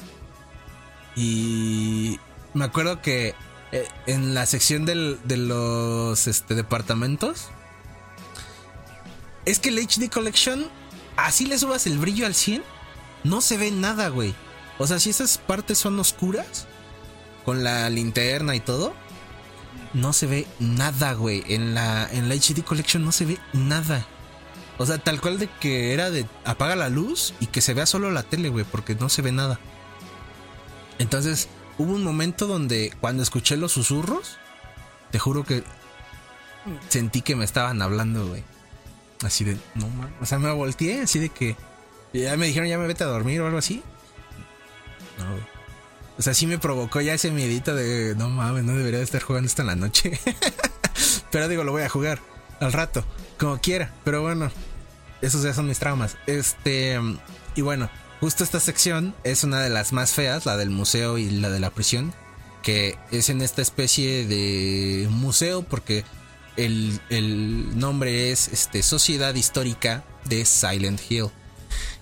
Y pues James se dará cuenta que en esta zona hay dos niveles inferiores, ¿no? En este caso se trata de una especie de prisión, que es la prisión de Toluca que podemos encontrar en varios eh, cachitos de periódicos y demás, y un laberinto, donde una vez más encontramos a María viva en una celda. Y esta celda se encuentra en un laberinto que es de Pyramid Head, en donde le podemos robar su cuchillote. ¿No? Y bueno, aquí tenemos una plática con María bastante interesante, que igual le, le empieza a dar ciertos detalles sobre cómo es que pues se conoce la relación de, de él y Mary, ¿no? y la, la- le empieza a coquetear a James y demás. Lo que más saca de onda es la mención del video, ¿no? Del cassette. Del, de, la, Es este, de la tape, ¿no? Ajá. De la tape. que Es justamente lo que dice James. Es cómo sabes de esa tape si lo, nada más la grabamos Mary y yo. Y como Ah. tú dices, tú eres María, tú no eres Mary. Te pareces un chingo a, a- a Mary, pero no eres. Hasta parece ¿Cómo sabes de trabalenguas, güey, pero sí. Sí. Eh, y bueno, esta sección está fea porque aparte de que está... Horrible, güey. Está horrible. Es que aparte de que está oscuro, la prisión, por ejemplo, la, la prisión es un lugar oscuro y abandonado. Y la, y la tensión está en todo momento, sobre todo porque hay momentos donde llegas a escuchar eh, cosas que provienen de una celda y no hay nada. O hay otras donde sí te deja entrar y hay objetos, pero hay otras donde escuchas cosas. Todo el tiempo estás Hay una- escuchando hay un- cosas. Ay, no, no se me va a olvidar ese pinche pasillo nunca, cabrón, te lo juro. Hay un pasillo donde creo que justamente hay un montón de celdas y hay uno donde sí encuentras, creo que libros como de ocultismo y todo ese estilo. Sí. Y ju- claramente hay una voz, una voz grave. Pero no, nunca descifré qué es lo que decía, ¿no? Pero es- esa parte. La de las tablas, ¿no? Esa parte. Una, una parte que está completamente grande y. No, la parte que yo digo es, te digo, es un pasillo y Ah, ambos, de ambos lados hay celdas. Ya, ya, ya. ambos lados hay celdas, que es como intercalado, como esta celda sí, esta no, esta sí, y del otro lado Ya. igual, una sí, una no, una sí. Sí puedes entrar y que no puedes entrar. En esa claramente hay una voz distorsionada, Sí, sí, sí, grave, que ya. está como... Pero claramente está diciendo algo. Yo sí dije, voy a agarrar un ítem y me va a salir algún cabrón. Voy a agarrar algún ítem y me va a salir ese cabrón. Y después salí de ese, de ese pasillo y ya no escuchaba la voz. Dije, ah, ok, me faltó algo. Y regresé. Sí me quedé dando vueltas ahí varias veces, pero sí así de... "Ay, ay, ¿Qué me falta? ¿Qué me falta? ¿Qué me falta? No hay nada, no hay nada, no hay nada. Ya me salí ayer como, güey, no hay nada que me falte. ¿Qué está pasando? ¿Por qué está esa voz? Digo, hasta ahorita que dices de nada más hay voces y efectos nada más para chingar contigo, Sí. sí tiene sentido, ¿no? Pero esa parte, yo planeaba dejar de jugar, digamos, esa sesión. Dije, ah, Ajá. planeaba dejar, no, no, espérate, planeaba dejar, eh, antes de, de- entrando a esa habitación, dije, ah, ok, o sea, no esa del pasillo, sino a toda esa sección de la prisión. Cuando brincas por primera vez en el hoyo, porque para esto tienes que brincar como a tres hoyos, Tienes que cuando bajar. brincas en el primer hoyo, este, dije, ah, bueno, ahí lo voy a dejar, donde tienes que romper la, la- la pared. Sí. Eh, dije, ahí la voy a dejar. Pero de la, del puro morbo y curiosidad dije, no, a ver, voy a seguir un poquito más adelante. Después llegó un punto donde dije, ya lo quiero dejar, uno, porque me está dando miedo, y dos, porque ya iba tarde algo. Sí. Pero dije, no, güey, porque si ahorita abandono esta parte, como está tétrica y diferente, voy a olvidar por completo qué chingados tenía que hacer y voy a estar pendejeando ahora por más horas durante en, este- en esta prisión abandonada por Diosito. Sí. Es que ahí- ahí hay otra sección que es de la que yo hablo, donde buscas unas tablillas que van en un- unos cuadros. En esa habitación, ¿a poco no te dio un chorro de miedo? Porque es una habitación sumamente grande, en donde Ah, sientes gigante, que va a salir algo así feo. No mucho porque justamente dije, ah, ahorita va a salir algo. Y no. ¿Me explico? Ya me esperaba que Ya, saliera algo, ya, ya. pero no, no salió nada. No, Entonces, yo comparado sí. a, la, a la otra habitación, al digo, Ajá. pasillo, porque eso es un- solamente en un pasillo. O sea, en- entras en la, la habitación pasada, es al pasillo, y está la música tétrica, ¿no? Pero no hay nada más. Está la música que también está tensa. Sí. Entras al pasillo y empiezas a escuchar voces. Digo, es grave y distorsionada, es como. No sé qué está diciendo. Sales el pasillo y es otra vez la música tétrica. Y ya no hay voz. Así que es como. Más aparte de los jefes que vemos ahí en el suelo. De, no sé si te acuerdas que hay unos que están ahí como colgando. Esos también. ¿Esos te hacían daño? Esos yo siempre los pinches No, rusheaba. creo que, bueno, creo que sí te pueden pegar, pero este, no sé. Yo el chile los rusheaba. Yo también los rusheé siempre. El sonido del metal contra la música y todo. Digo, lo que más me quedó de este juego fueron los sonidos de la ambientación, este. Pero sí, era de no mames, pélate. Y ya. Y sí. Pero esa, toda esa sección estaba horrible. Y la verdad, el puzzle de esa sección sí me costó trabajo. El del de colgado, ¿no? Ahorcados. Ya. Ajá. Bueno, de hecho, ahí, siguiendo con la historia, encontramos ese puzzle, pero también encontramos un pedazo de periódico bastante interesante, que nos narra de cómo un padre fue asesinado, no sé si lo leíste. De que la... Más seguro es que sí, pero no le di importancia. Ah, es que sí tiene mucha importancia. Porque es una antesala al siguiente acontecimiento de la historia. Porque nos... en- O sea, primero encontramos a María. Luego vamos, la intentamos sacar. Y María está muerta otra vez en la celda. James se vuelve a culpar, sigue el camino y aquí es donde encontramos ese pedacito de periódico. Ese pedacito de periódico te habla de la historia de Ángela. Es el que está antes como que de entrar de un edificio, ¿no? Digo, un edificio, una puerta, como un elevador. Es, es justo el que está antes de entrar a la sección del boss fight de cuando Ángela está en peligro. Ah, ya, eh, sí lo agarré. No le di importancia y lo agarré de pura cagada. Porque querían abrir la, la puerta y, recogió el periódico. y se- se. Bueno, ese te narra lo que le pasó al papá de Ángela. Cuando llegamos con Ángela, en este encuentro vemos un boss fight. Este jefe es como una especie de cama que tiene unas criaturas que se están sacudiendo. Ahí ya quiero empezar con el tema de los simbolismos y de todo lo que tiene Silent Hill. ¿Qué pensaste cuando viste ese monstruo y esa habitación? Y sobre todo las palabras de Ángela.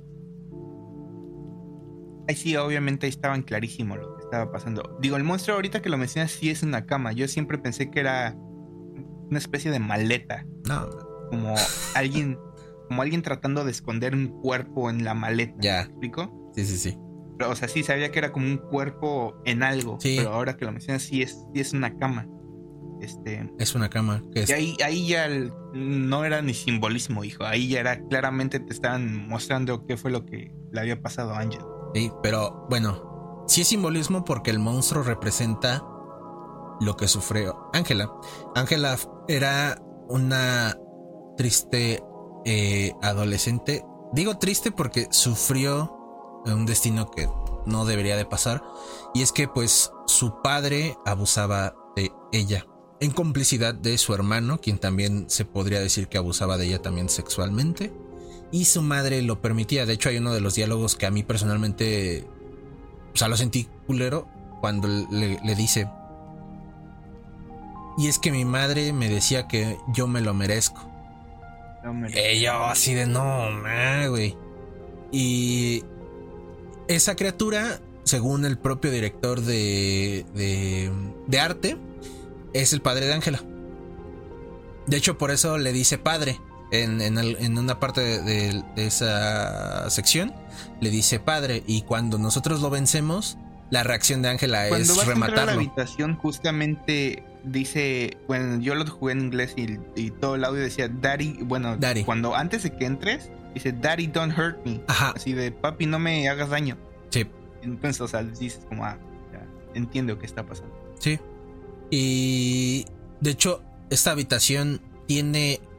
Eh, no sé si te diste cuenta que tiene como varios hoyitos. Y se están como. Ah, que se- están como representa el abuso que recibía ella. Incluso se dice que podría ser la- el número de veces que fue eh, abusada sexualmente. ¿Y qué digo?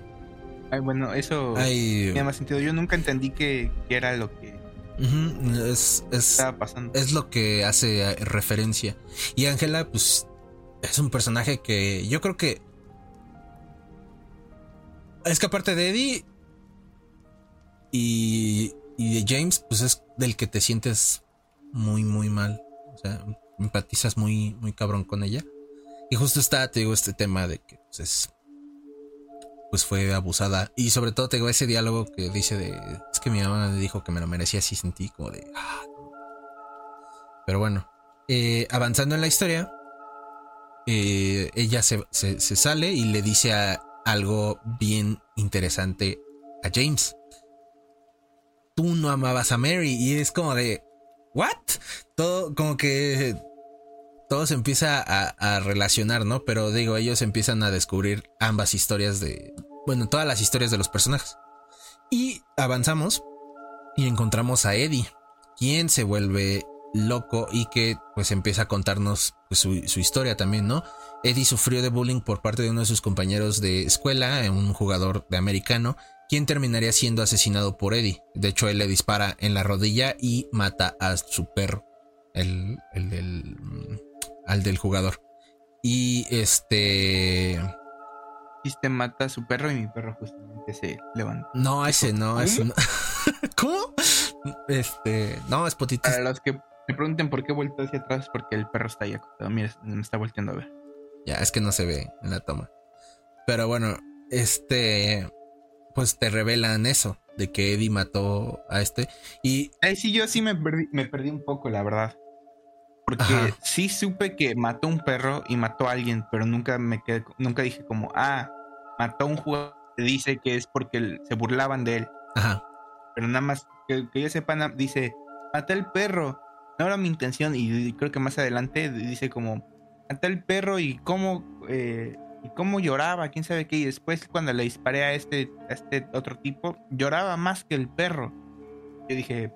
Y... Ah, y ahí, ahí, vemos que son dos eventos diferentes, este no es lo mismo, o sea, yo dije es algo diferente. Ahí vemos yo que Eddie está fue, empezó con el perro y después ya pasó a humanos, pero nunca dije como ah es el, el No. perro de este güey. No, y ahí vemos que Eddie es un completo psicópata porque justo se ve que disfrutó el asesinar al perro del jugador americano. De hecho, viste, o sea, cuando jugaste el, el emulador en el menú, dejaste de, o sea, no presionaste alguna tecla para que saliera algo. No, o sea, el clásico de dejar el control Ajá, no y que nada luego sale una parte de gameplay o cosas por el estilo. Bueno, cuando tú Ah, haces eso, sí, no, no lo hice. sale una canción que se llama Theme of Laura, compuesto para el juego, y es una de las canciones más chingonas de Silent Hill. Pero bueno, en esa parte te muestran un video de cinemáticas de Silent Hill y te muestran un poco de cómo es que él llegó a Silent Hill y cómo llega con Laura, porque recordemos que ellos dos estaban juntos. Entonces, eh, el cómo llegan se ve que es por una camioneta en la que conducía Eddie. Y de hecho, en esa escena podemos ver a Eddie con el mapa y vemos que Laura lo patea. Está chistosa esta cinemática, pero nos dan una idea. Y bueno, Laura llega gracias a Eddie. Gracias, o sea, eh, la razón por la que Laura está en Silent Hill es gracias a Eddie, porque ella pidió un aventón y él se lo dio. Que él estaba escapando de la policía. De hecho, hay una frase donde le dice Laura, cuando están comiendo pizza, le dice, le dice Laura, ¿por qué? eh, ya dime qué hiciste. ¿Mataste? ¿Robaste? No, nada de eso. Y el, y el Eddie no quiere dar como muchos detalles y le dice Laura, bueno, yo también huiría, ¿no? Para como simpatizar con él. Pero justo es porque estaba huyendo de la policía por todo esto que acaba de cometer. Y eh, Eddie se enemista con James en esta parte de cuando ya le revela todo lo que hizo. Y pues James se ve obligado a matar a Eddie en defensa personal.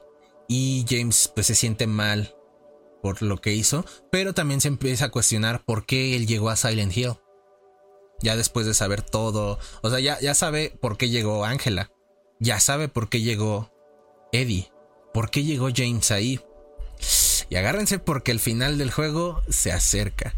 Pues salimos de ahí y llegamos a un bote que nos llevará al hotel Lakeview.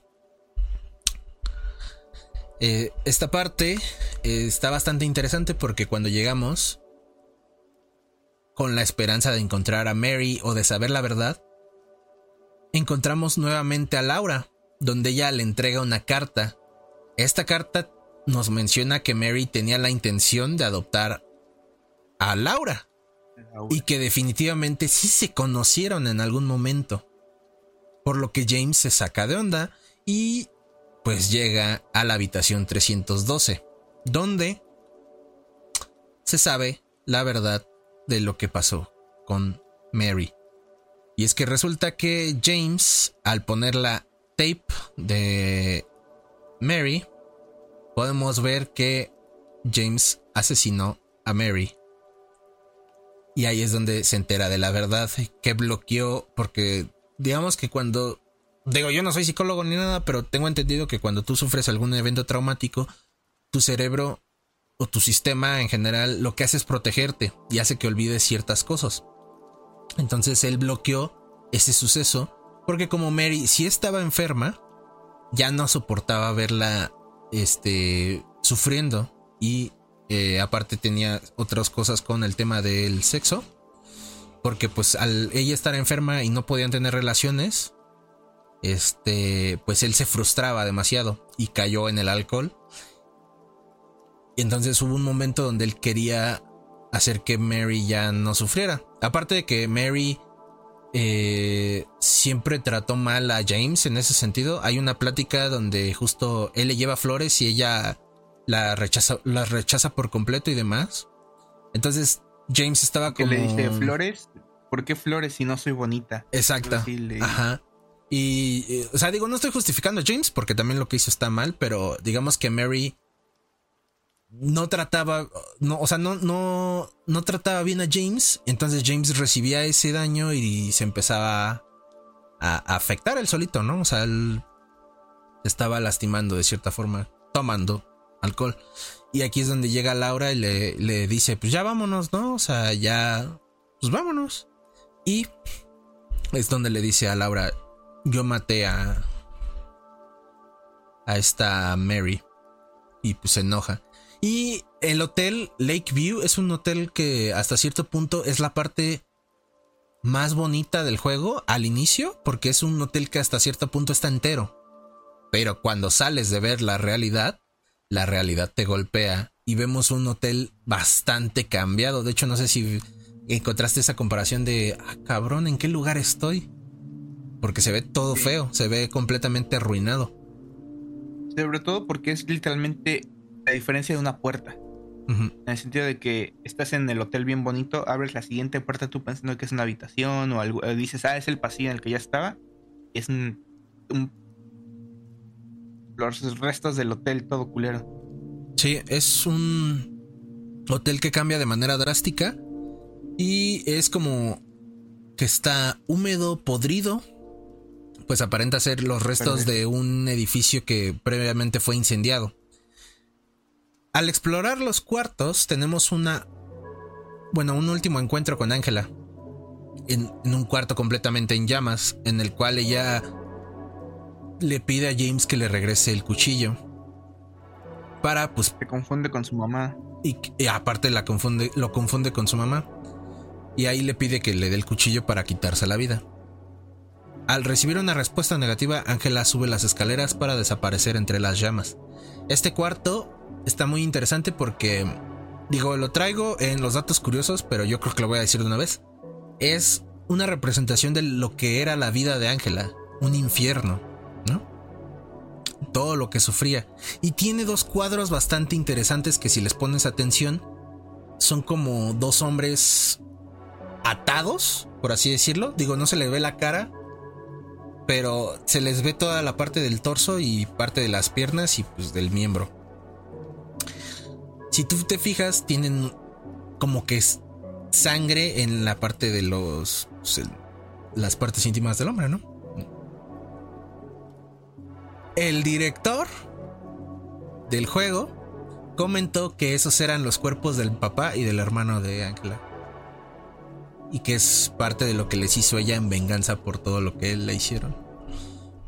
Yo también vi un, un video hablando como también de la historia de Silent Hill 2, y dice que en ese momento cuando te confunde con la mamá, es porque si lo que dice es solamente faltas tú, lo que te da a entender con esa oración es solamente falta que te mate a ti.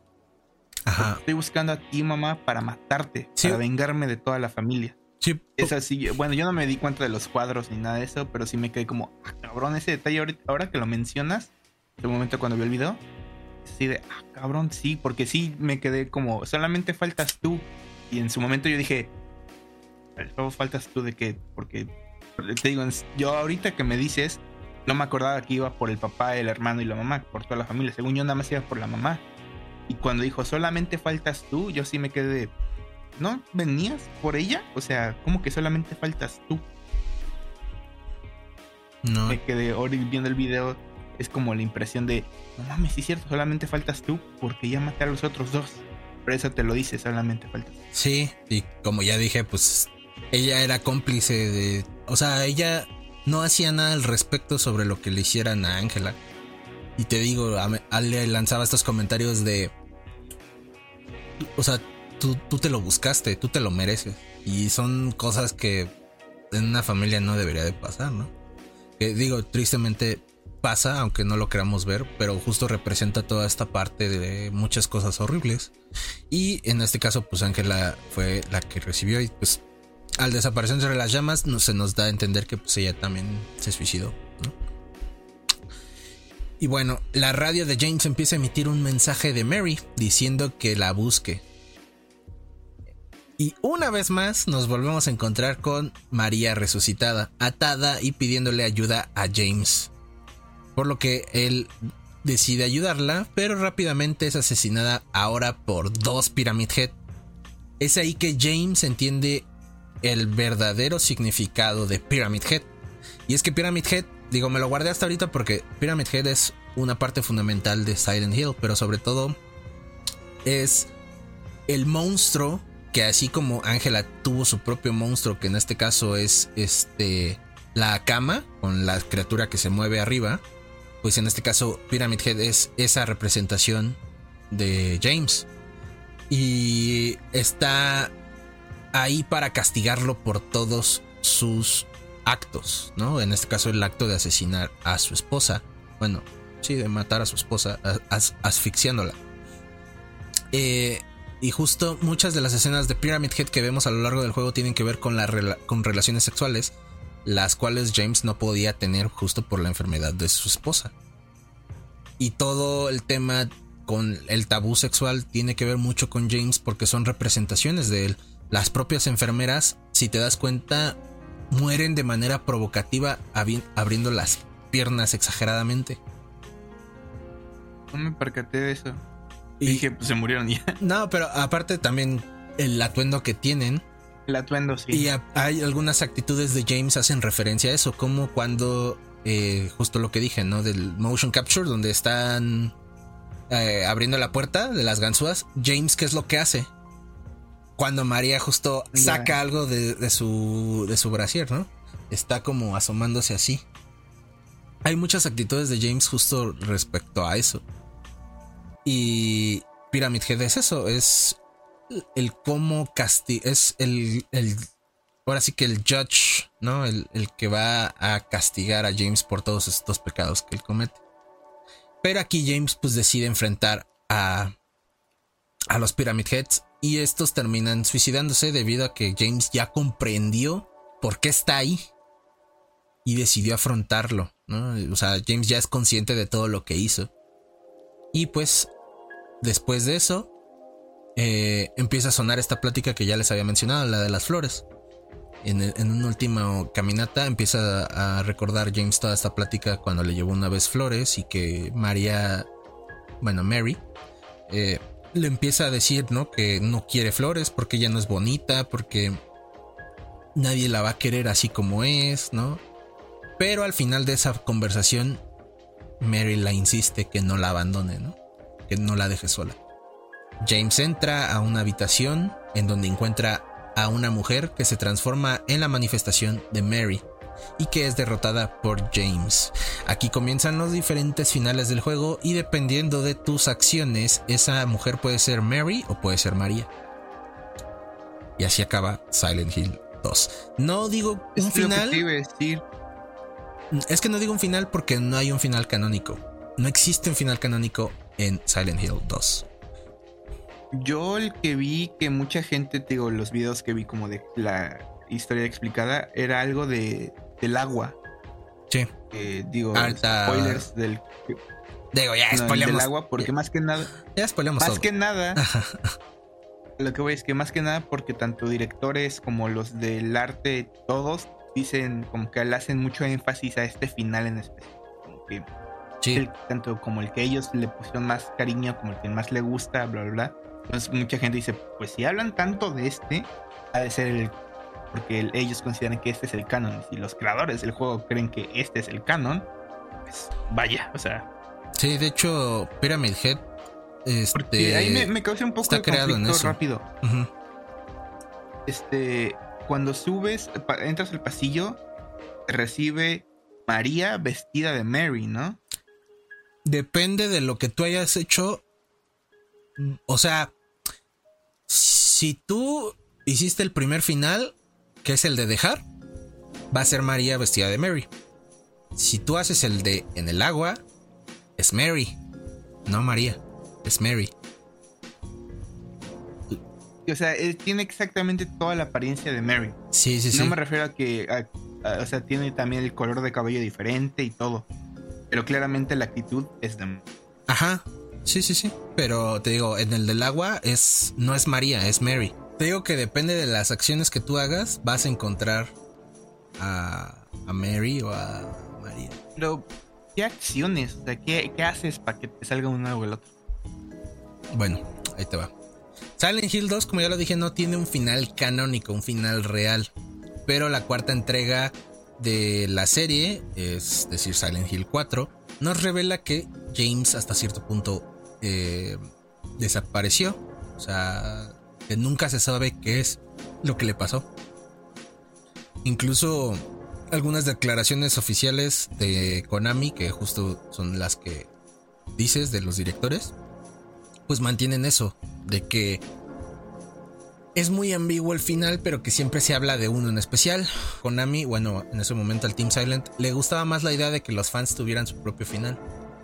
Porque a final de cuentas, ¿qué puede ser considerado como real en función de tus acciones como jugador y cómo tú interpretas las cosas? Para ti, ¿qué fue lo real de Silent Hill? Pues por eso no es como que exista un final Los amigos que hicimos a lo largo del camino. Exactamente, güey. Así como que es el One Piece. ¿Quién sabe, güey? Entonces, bueno.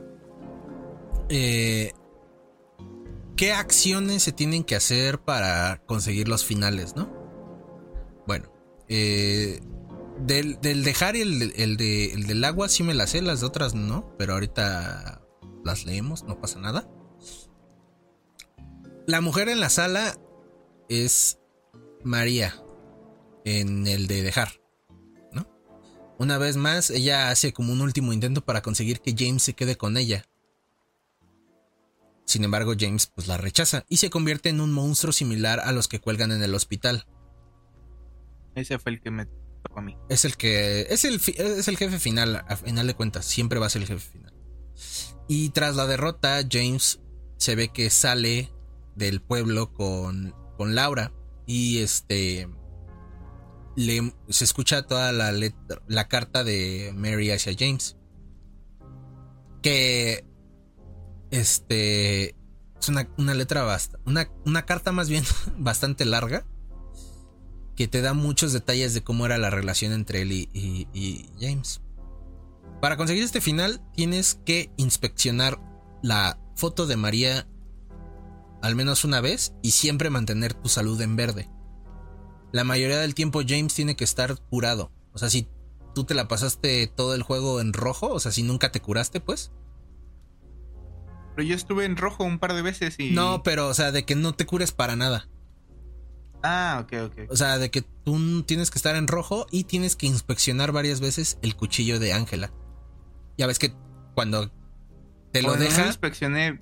Lo inspeccioné un par de veces. Pero no sé si fueron un chingo, pero sí un par de veces. Mm. En el sentido de esas clásicas de no sabía qué hacer. A ver, inspecciona todo lo que tienes en el perro inventario a ver si no te dice que se puede usar. No. Pero sí tienes que inspeccionarlo varias veces y tienes que estar con la, la vida o el cuadrito en rojo. Mucho tiempo. O sea, si todo el juego te la pasas en rojo, puede que te toque ese final, el de en agua. Eh, que este sería el final donde en vez de que aquí James se vaya de Silent Hill, se nos deja ver que James toma el cuerpo de María, bueno, de Mary, y eh, pues se van al lago. De hecho, como cosa curiosa, ves que James menciona que pasaron tres años de la muerte de, de Mary. ¿Cuánto tiempo crees que realmente pasó? Aunque un par de meses. Tres días. De hecho, los desarrolladores confirmaron que el cadáver de Mary está en el maletero del carro. Cuando tú agarras el mapa de Silent Hill. Si te das cuenta, la idea de James era poner el cuerpo de Mary como copiloto y él aventarse en el lago Toluca con ella. Esa era la idea. Y en algún momento después del enfrentamiento del, del de Ángela, cuando ya vas a ir al hotel, si revisas la carta no tiene nada. La carta de Mary decir, está sí vacía. lo llegué a ver que la carta está vacía. Es justo por eso. O sea, no, no en mi playthrough, pero en algún otro video sí vi que si leías la carta, en algún punto del juego Ya no tiene este, nada. está vacía. Yo así de, no, de veras que la Enhanced Edition sí está bien bugueada, güey. Casi, casi. Pero sí, es por eso. Porque fue hace tres días. Y de hecho, la razón por la que Laura también llega a Silent Hill con ocho años es justo porque fue hace tres días que llegó. O sea, por eso la conoce desde hace un año atrás a Mary. Y bueno, en este final, como ya lo dije, pues se da entrever de que James se suicida con el cuerpo de su esposa para estar como a, a un lado de ella. El otro final que no sé cómo se saca, pero bueno, se llama Renacimiento. Este se dice que solamente se puede conseguir en una segunda partida, pero desconozco lo que tienes que hacer para conseguirla. Aquí James se enfrenta a María y después eh, de derrotarla se ve que va remando en un bote hacia una iglesia que está ubicada en una isla de Silent Hill para utilizar algunos objetos que recogimos en el juego y resucitarla, resucitar a Mary, haciendo frente a los dioses antiguos de Silent Hill, dioses que conocemos en Silent Hill 1, con un resultado bastante desconocido. No se sabe si la resucitó o no. El final, el cuarto final se llama María, que es radicalmente diferente a los tres anteriores. Y es que aquí tenemos que pasar mucho tiempo con María y protegerla de los monstruos. O sea, básicamente tienes que estar pegado hacia ella. Y incluso también protegerla de Pyramid Head. O sea, ese destino de que la mata en la persecución, sí, tiene que pasar. Pero si tú llegas y la defiendes, la tratas de defender, va a contar para eso. Y bueno, al final de cuentas, James de, de cierta forma rechaza esta manifestación que encuentra de Mary y se vuelve a encontrar a María en el Parker Rose Water. Y empiezan a platicar como si nada hubiera pasado. En este final, ellos dejan el pueblo, pero hay algo bastante interesante. Y es que algo que creo que no mencionamos es que Mary y María, pues, aunque ya se debieron haber dado cuenta, es que son la misma persona, ¿no? Nada más que una parte es la más oscura de Mary y la otra es como que la, la Mary que James conoce. Pero algo interesante es que casi casi al final de este final, María comienza a toser, lo que implica que va a tener la misma enfermedad que Mary. Y se podría decir que hasta cierto punto es como un ciclo de lo que va a volver a pasar. Es un final bastante curioso. Y bueno, ya hay otros dos finales que son de humor, que son como parodia, que implementaron desde Silent Hill 1, que es el final del perro. Aquí por lo que tengo entendido, tienes que acabar el juego dos veces en difícil. De eso más o menos. Y aquí tienes eh, a James descubriendo un perro que está detrás de una puerta que controla todo. O sea, todo lo que le pasa a James fue controlado por un perro. Y ya. Eso es todo. Este, no pasa otra cosa. Y este. Chistosamente, si lo quieres ver así, Dog al revés es como God, que significa Dios. Y es ya como que pues, todo eso, de que él controló todo eso. Pero es un final de humor que se hicieron. Y que justo. A mí ese es el canon. Ese güey. ¿Lo dices porque se parece al Chems? El Chems, sí. Este. Larga vida el Chems. Descansa en paz. Larga vida al Chems. Y bueno, eh, el segundo final es el del OVNI. El cual es una continuación del final del OVNI del primer juego. Que en este final, en el del primer juego, un OVNI llega y secuestra a Harry Mason, el protagonista del primer título. Y bueno, pues aquí el OVNI llega y se encuentra a se llevan a, este James y James platica con Harry Mason. O sea, tienen una interacción. Si no mal recuerdo, creo que es el final que se agregó en la edición de Xbox. Y ya, esos serían todos los finales del, del videojuego de Silent Hill 2. Ahora te quiero hacer unas preguntitas. Preguntas. ah, O sea, tengo varias preguntas, pero unas ya las voy a emitir porque platicamos de eso mientras hablábamos de la trama. Pero cuando te, te dije que jugáramos Silent Hill 2, ¿qué pensaste que te ibas a encontrar? ¿Qué, o sea, ¿qué idea tenías tú antes de jugar Silent Hill 2? O de Silent Hill en general. Mm, yo la verdad sí, más o menos lo que encontré. Sin embargo, lo que me sorprendió fue que era un poco más dinámico en el aspecto de la cámara. ¿Por qué? Porque me acuerdo que eh, fuera de grabar, hablé hablando contigo y creo que con Malik dijeron que no te va a gustar Silent Hill porque las cámaras es como en Resident Evil el código Verónica. Cosa que no la sentí para nada así, de hecho la sentí muchísimo más dinámica. Este, con la idea de presionar este L, bueno, yo creo que era LB, poder mover la cámara hacia donde tú querías. Eso era sumamente para mí como de, ah, ok, o sea, sí puedo mover la cámara donde yo quiera. Pero mínimo en la jugabilidad fue lo que esperaba. La historia y el mundo y todo eso, no sabía si me iba a dar miedo, porque ya el juego es... Ay, güey, ya se fue. Porque el juego ya es, ya es, ya es viejito. Ajá. Y pensé que iba a ser algo así como estilo Código Verónica, que digo, se me hace más tedioso que de susto o de acción. O sea, que envejeciera mal, pues. a que envejeciera mal. Pero sinceramente lo disfruté bastante. Sí me dio muchísimo miedo, sobre todo la parte de la prisión. Este. Ni se notó. Más que nada. se quedó. Sí se me quedó varias cosas, sobre todo lo de el- los sonidos y la banda sonora. Porque digo, eh, en esa parte de la prisión pudiste haber matado a todos los enemigos. La música sigue a, a todo así de te vas a morir, te vas a morir, te vas a morir y no para. Entonces yo creo que lo, con lo que más me quedo es el terror psicológico que solamente la banda sonora impone sobre ti. Siento que está cañoncísimo. Y este, y personajes sumamente interesantes, no quiero decir memorables, pero interesantes. Porque claramente cada uno está ahí por diferentes cosas. Sin embargo, puedes este, optar tú por e interesarte por uno más que otro y simplemente investigar un poco más sobre este personaje. Incluso dentro del juego, como dices, con los periódicos. Este, pero la verdad quedé bastante satisfecho con el juego. Y yo lo que esperaba era un juego que envece- envejeció mal, tanto en gameplay como en historia, que sinceramente no iba a dar miedo. Pero, pues no. no fue lo que me encontré, afortunadamente. En gameplay, por ejemplo, yo sí considero que envejeció un poquito mal. No en disparar y todo eso, sino en el tema de que.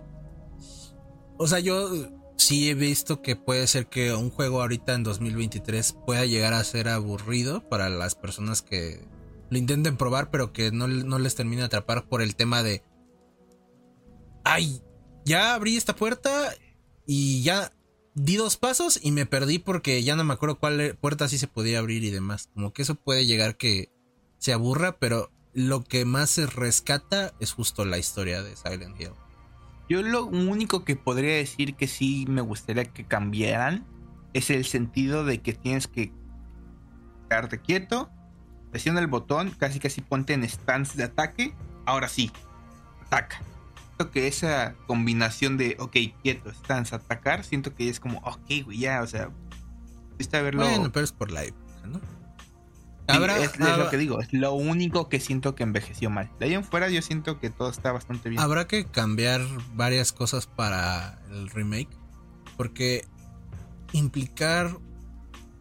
O sea, lo que implica hacer un remake es algo muy difícil. Sobre todo, yo creo que Silent Hill la tiene muy difícil. Porque Resident Evil 2 es un remake que toma muchas cosas del, del juego original y le añade cosas nuevas en temas de jugabilidad para que no se sienta un título viejo.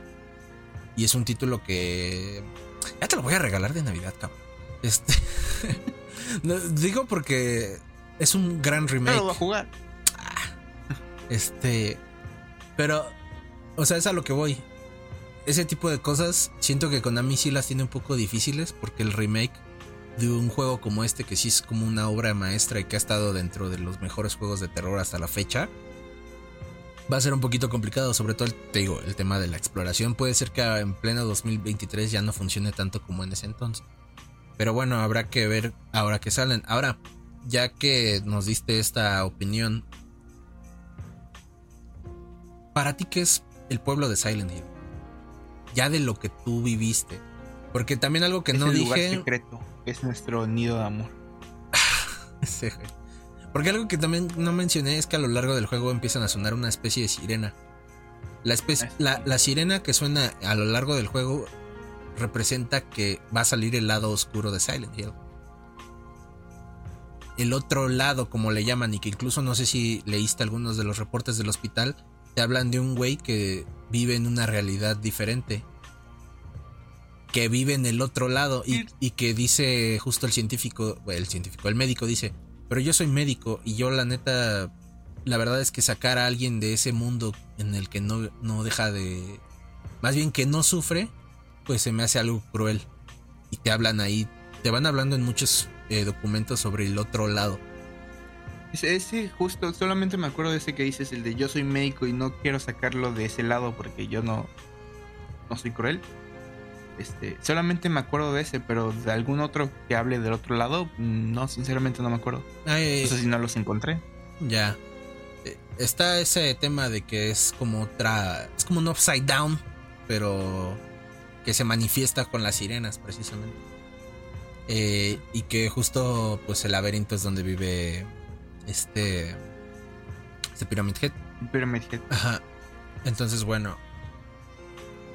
Esa escena del laberinto se me hizo muy cagada porque ese güey apareció así bien de la nada y fue como, ah, ¿qué onda, güey? Ah, sí, y ya. Digo, pero ¿qué onda, güey? Me llevo tu cuchillo.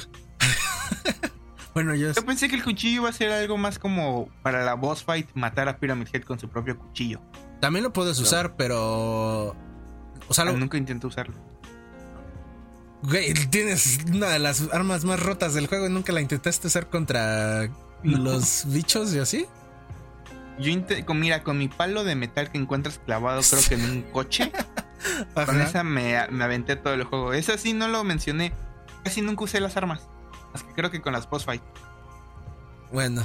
Usé puro, puro palito de metal. Y muy de vez en cuando, cuando me salían dos pegaditos, sacaba la pistola. Porque ahí sí era como, ah, ok. No me voy a acercar mucho. Fíjate, Pero fíjate la... que Silent Hill 2 es muy generoso en cuanto al tema de balas, ¿eh? Y también es lo que también de balas y de vida. Creo que de eso sí estoy seguro. Jamás usé un first aid kit. Siempre me quedé con los juguitos. No sé cuánto curaban, pero siempre me pegaban un par de veces y era como, bueno, me voy a tomar un juguito. Y ahí la dejaba. También valió la pena usar las ampolletas, creo que se llamaban. Que esas te las tomabas, te curaban todo el daño. Estaban bastante bien. Y sí, hay varias yo usé mucho la pistola y la escopeta porque las balas nunca es dejaron que... de, de, faltar. Y yo más la pistola porque te digo, me la llevé yo con el palito. Pero cuando se juntaban era la pistola. Y la escopeta la usé más que nada antes del rifle para boss, mm. boss fight. Este, una vez que ya te dan el rifle, por ejemplo, para Eddie, usé el, el, el rifle. Ahí usé la escopeta. Este, y usé el rifle. Eh, y para la boss fight de Mary, María, sepa su puta madre quién es. Este, ahí sí usé el rifle y me quedé sin balas y ya cambié la escopeta. Ya. Bueno, y como última pregunta, porque las demás ya te las hice conforme avanzamos en la plática y demás. ¿Te esperabas alguno de estos giros que te presentan a lo largo de la historia, como lo que le pasó a Angela, lo mismo que hace James, este Eddie, todo eso, o sea, ¿te esperabas alguno de esos giros? ¿Los veías venir? ¿Te sorprendieron? O sea, no, es, no, específicamente esos giros, pero no, no, no, me sorprendió ninguno en el sentido de, no mames, es, no, nunca pensé que en este pueblo abandonado por Dios iba a pasar algo malo. No, sinceramente, mejor dicho, nunca pensé que iba a pasar algo bueno para ningún personaje. Si hubiera salido algún, algo así de que Angela encontró a su mamá y pon tú hipotéticamente y decidió perdonarla y salieron de Silent Hill, si te hubiera dicho así de no mames, eso sí no me lo esperaba para nada. Ya. Pero el hecho de que Angela haya sido corrompida y se haya suicidado no me sorprende. Que Eddie haya estado roto desde el inicio y simplemente el estar en el Silent Hill lo haya empujado al punto del, de no retorno, no me sorprende. El hecho de que, con tú que, creo que no respondí tu pregunta anterior, pero el hecho de que para mí Silent Hill sea un lugar donde No, de hecho todos no. tus errores, todos tus, tus pecados y todos tus temores más grandes se manifiestan. En este es el caso de, de James. ¿De James? De James. Este. Siento que es lo que. No, no. Bueno, para mí es Silent Hill, un lugar donde todos tus temores más grandes y secretos más oscuros y pecados, básicamente, vaya, vaya, para decirlo de una manera, se manifiestan. No me sorprende el hecho de que James haya estado mal desde el inicio. Desde el inicio él haya sido la razón por la cual, bueno, eh, sí, es la razón por la cual eh, Mary, sí, María, la, razón por la cual Mary está muerta. Ya. Es raro, güey, pero bueno, ah, no es cierto. Y al- también ya para cerrar con ese tema, ¿hubo algún momento que te choqueó del juego o que te dio un chingo de asco? No sección, porque ya lo dijiste, que fue la de la prisión. Pero momento, cinemática, por ejemplo, a mí. Y que todavía me da mucho asco, incluso ahorita en la HD Collection. Es cuando James tiene que sacar la cartera que está del inodoro. Esa escena todavía me provoca un chorro de asco. Este, pero sí, ¿no te dio alguna escena asco? ¿Te choqueó? ¿Demás? ¿Algo así que recuerdes? Como a mí. Este, asco no, de shock, pues digo, ya hablé la, la sección específicamente. Ah, ya sé cuál me choqueó. No, te digo, no es de asco, pero sí es así de, ¿qué pasó? Cuando pones las tres cajitas, cuadros, cubitos, y se ve que como que algo se comprime o algo pasa y se escucha claramente, creo que hay, hay un grito. Y si te quedas como, ¿qué acabo de hacer? ¿Qué, Sí. ¿qué pasó? Ya. Ese sería. Esa parte sí, sí, sí, sí te quedas como, ¿qué pedo? Ya. Bueno. Ya para cerrar este penúltimo episodio de Shocktubre y antes de que nos jalen las patas, porque acaban de suceder unas cosas extrañas que no nos podemos imaginar. Pero bueno, este pues traigo unas curiosidades que no sé si te sepas. Entonces, este bueno, A ver, échalas, échalas. la primera es que el juego originalmente iba a tener desmembramientos. Pero debido a la censura, esto no llegó. Es algo bastante interesante, a pesar de ser un juego que tiene muchas cosas como violentas y demás. Un tema como este no llegó debido a la censura. La segunda es que puedes obtener una motosierra en tu segunda partida. Lo interesante de esta motosierra es que si tú te quedas parado con la motosierra, James se la va a poner de bastón y se va a quedar así parado con ella. En lo que te espera. Y si tú haces lo mismo con un enemigo muerto, o sea, si tú te paras al lado de un enemigo muerto con la motosierra, James le va a hacer como si fuera Leatherface.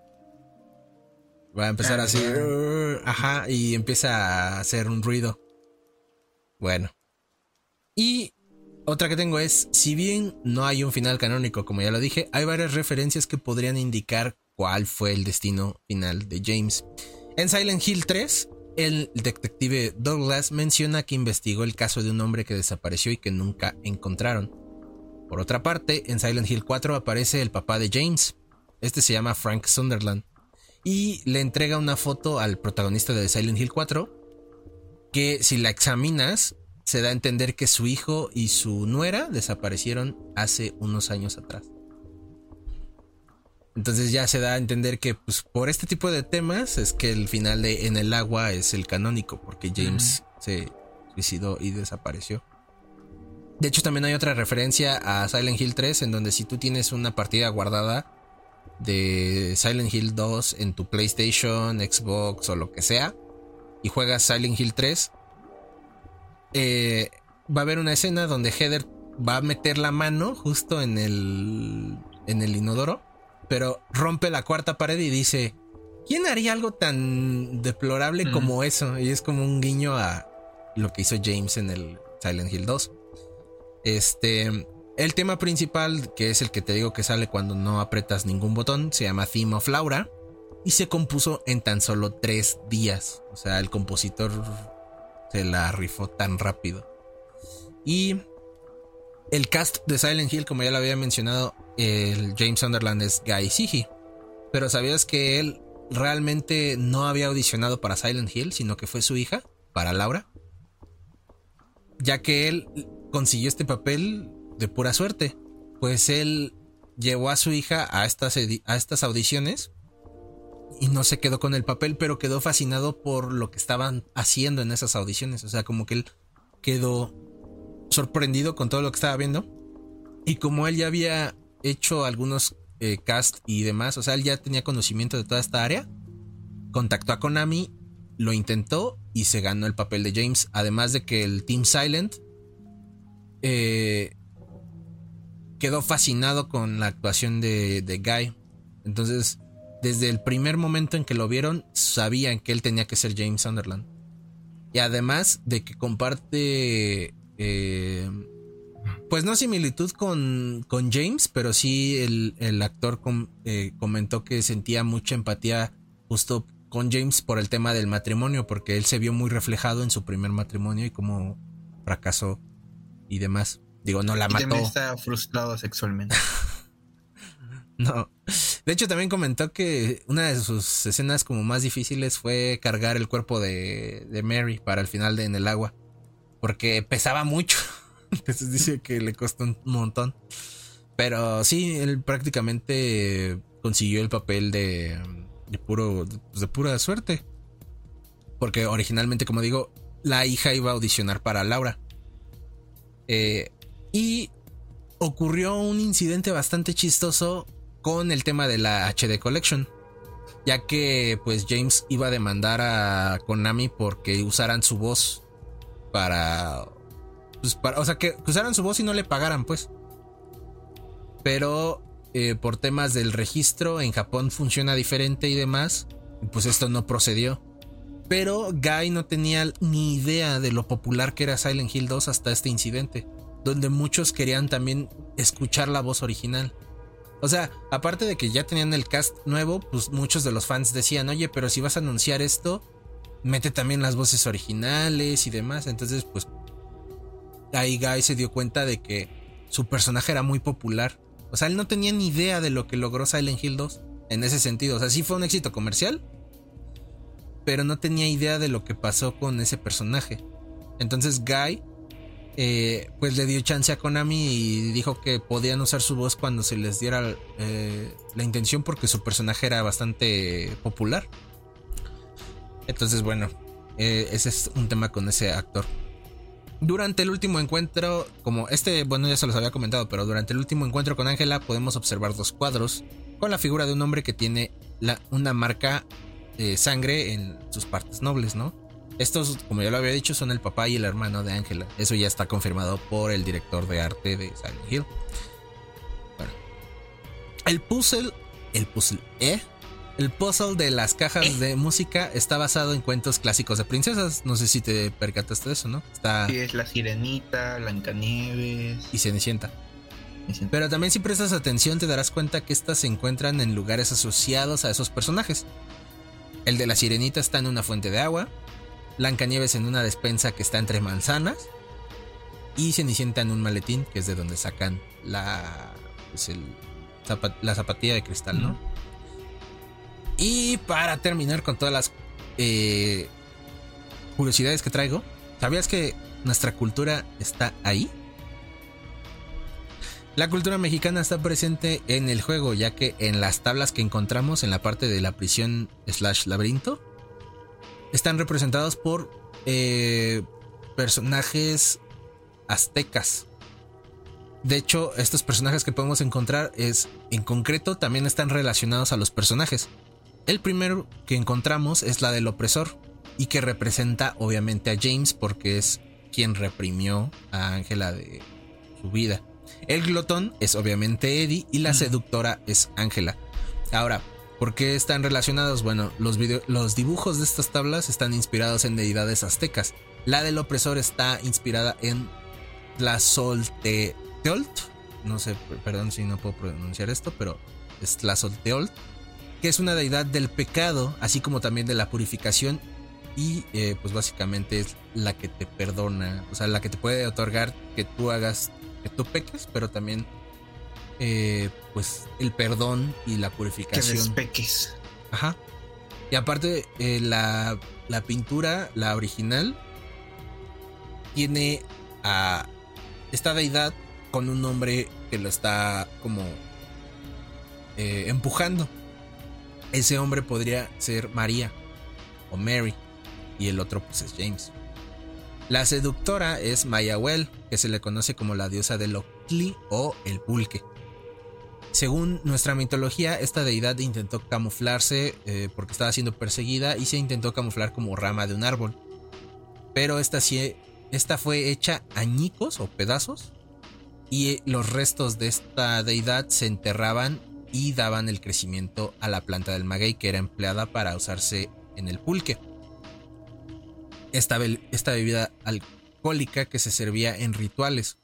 Además se puede asociar que pues eh, el alcohol tiene que ver con el papá de Ángela y por lo regular a esta deidad se le puede ver en representaciones con una espina de maguey, o sea que tiene como una espina todo el tiempo, que hace referencia a que Ángela tenía un cuchillo, que es con el que pues asesinó a su papá, ¿no?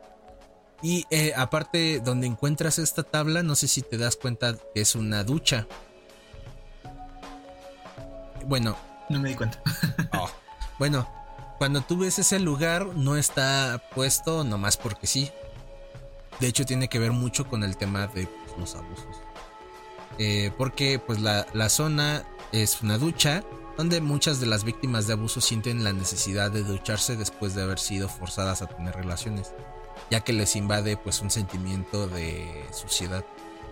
O sea, como que se quieren quitar todo ese lo que les pasó, pues, o sea, se sienten como sucias, e independientemente de que sea mujer o hombre, tienen esa de que se sienten mal, pues, o sea, todo lo que les pasó, ¿no?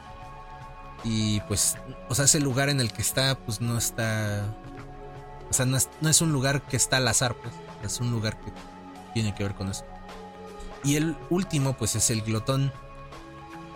Que este sí está bien largo. no sé si lo pronuncie bien, pero es Tlahuizcapantecutli o algo así. Que es una deidad que dañaba mucho a los mortales con dardos, les disparaba con dardos y que se puede decir que es la parte mala de Venus. Digo aquí sí no sé si estoy bien, porque sí estaba como medio, al menos me confundí un poquito con la información. Pero eh, tiene una forma con una cara de cerdo que pues enfatiza al trastorno de es un cerdo y que anda comiendo mucho. Eh, y pues esta deidad usa dardos, ¿no? Para dañar. ¿Qué usaba Eddie? Es un revólver. Balazos. Exacto. Entonces, estas tres deidades están asociadas con estos tres personajes de Silent Hill. Pues nunca los vi aztecas, como dices tú, pero obviamente los relacioné luego, luego con los personajes. Ajá. La única, la única diferencia es que mínimo la opresora, yo dije es María.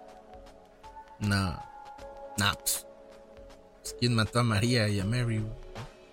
Sí, El pero cuando, está- cuando estás usando esas cartas, esas madres todavía no sabes que está muerta María, digo Mary. Así que, pues no sé, a qué mata a Teo. Jaque mátate. Yo ni ateo soy, güey. Jaque mate católico. Tampoco. Jaque mate, chinga tu madre. Oh, la. Che loquito, güey. Ve ese güey ya se anda poniendo bien pedo. A huevo. Arriba Pyramid Head. Ah, es cierto. Este. Y bueno, conclusiones de este episodio de octubre de Silent Hill. Spotty. Pues estuvo bastante interesante, largo, diviértete editándolo. Eh, pero siento que Este, pues me gustó más que nada, me gustó que habláramos de este juego porque para empezar fue una sorpresa bastante grata porque me gustó mucho el juego. Y ya jugando este me di la tarea de no jugar, obviamente porque ya es muy mucho, pero mínimo ver la historia de los otros juegos. Y no sé por qué este juego siento que tiene la mejor historia. No sé, a mí no me late mucho eso del, de todo el ocultismo, de que, de que hay literalmente demonios al que son invocados y todo ese estilo. No me, no me latió mucho, siento que le quita un poquito más de la magia de justamente de este segundo juego, que es todo eso del terror psicológico y el ser torturado por tus propias decisiones. Siento que me gustó más ese aspecto a el literalmente estamos invocando un, al Belzebub Ya, que siento que le quita un poco más la magia. ya, ya, ya. Este, yo te invitaría a que tal vez jugaras los primeros, o sea, el, el primero y el 3. Siento que te pueden gustar. A pesar de que son los que tienen este tema del ocultismo. Pero son buenas experiencias. Bueno, al menos el 3 a mí me gusta bastante. El 4 parecía interesante, sobre todo lo que me gustó, te digo, vi gameplay y la historia y todo. Me gustó la idea, creo que el es el cuarto, el- la idea que estás atorado en, en, En un departamento, cuarto, ¿no? Sí. Esta, Eh. Ese me llamó la atención. Sí. Eh, bueno, también podrías jugar ese. Yo. Pues yo sí recomiendo los cuatro del Team Silent. Porque ya después de eso la franquicia se fue. Para abajo. Algo que, por ejemplo, con Resident Evil no pasó hasta chingo de rato. Y el Team Silent, pues. Era pues todo, ahora sí que todo lo que le dio forma, vida a Silent Hill. Y ah, por eso hasta cierto punto como preocupa de que exista un remake. Porque es como, pues volverán los originales. O sea, realmente Silent Hill es una franquicia bastante interesante.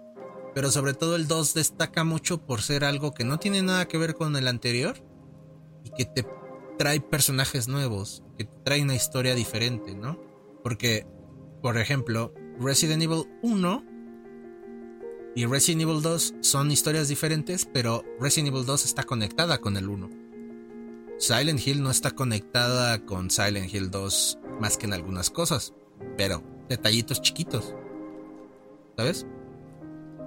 Que digo, también si juegas Resident Evil 2 no quiere decir que no vayas a entender eh, el 1 o, o viceversa, ¿no? Pero a lo que voy es eso, o sea, es una historia completamente desde cero, Silent Hill 2.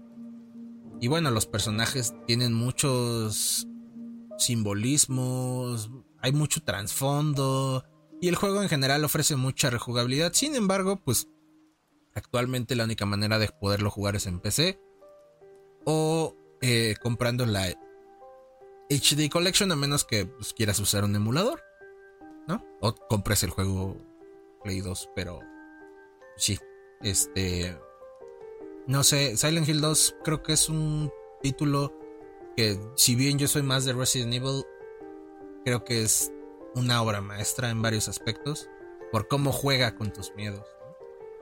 Eh, a pesar de tener unas boss fights medio débiles en cuanto a tema de Pyramid Head, creo que el significado que tiene Pyramid Head es más fuerte y por eso se hace tan icónico que más que por lo que puede hacer en gameplay.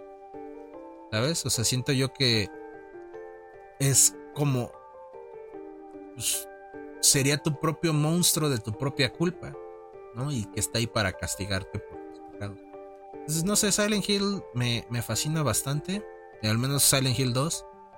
Y ni se diga de lo que pudo haber sido El PT. el Silent Hill PT, porque sí fue una demo y lo que queramos, pero yo siento que traía mucho de esa esencia de Silent Hill 2, el terror psicológico.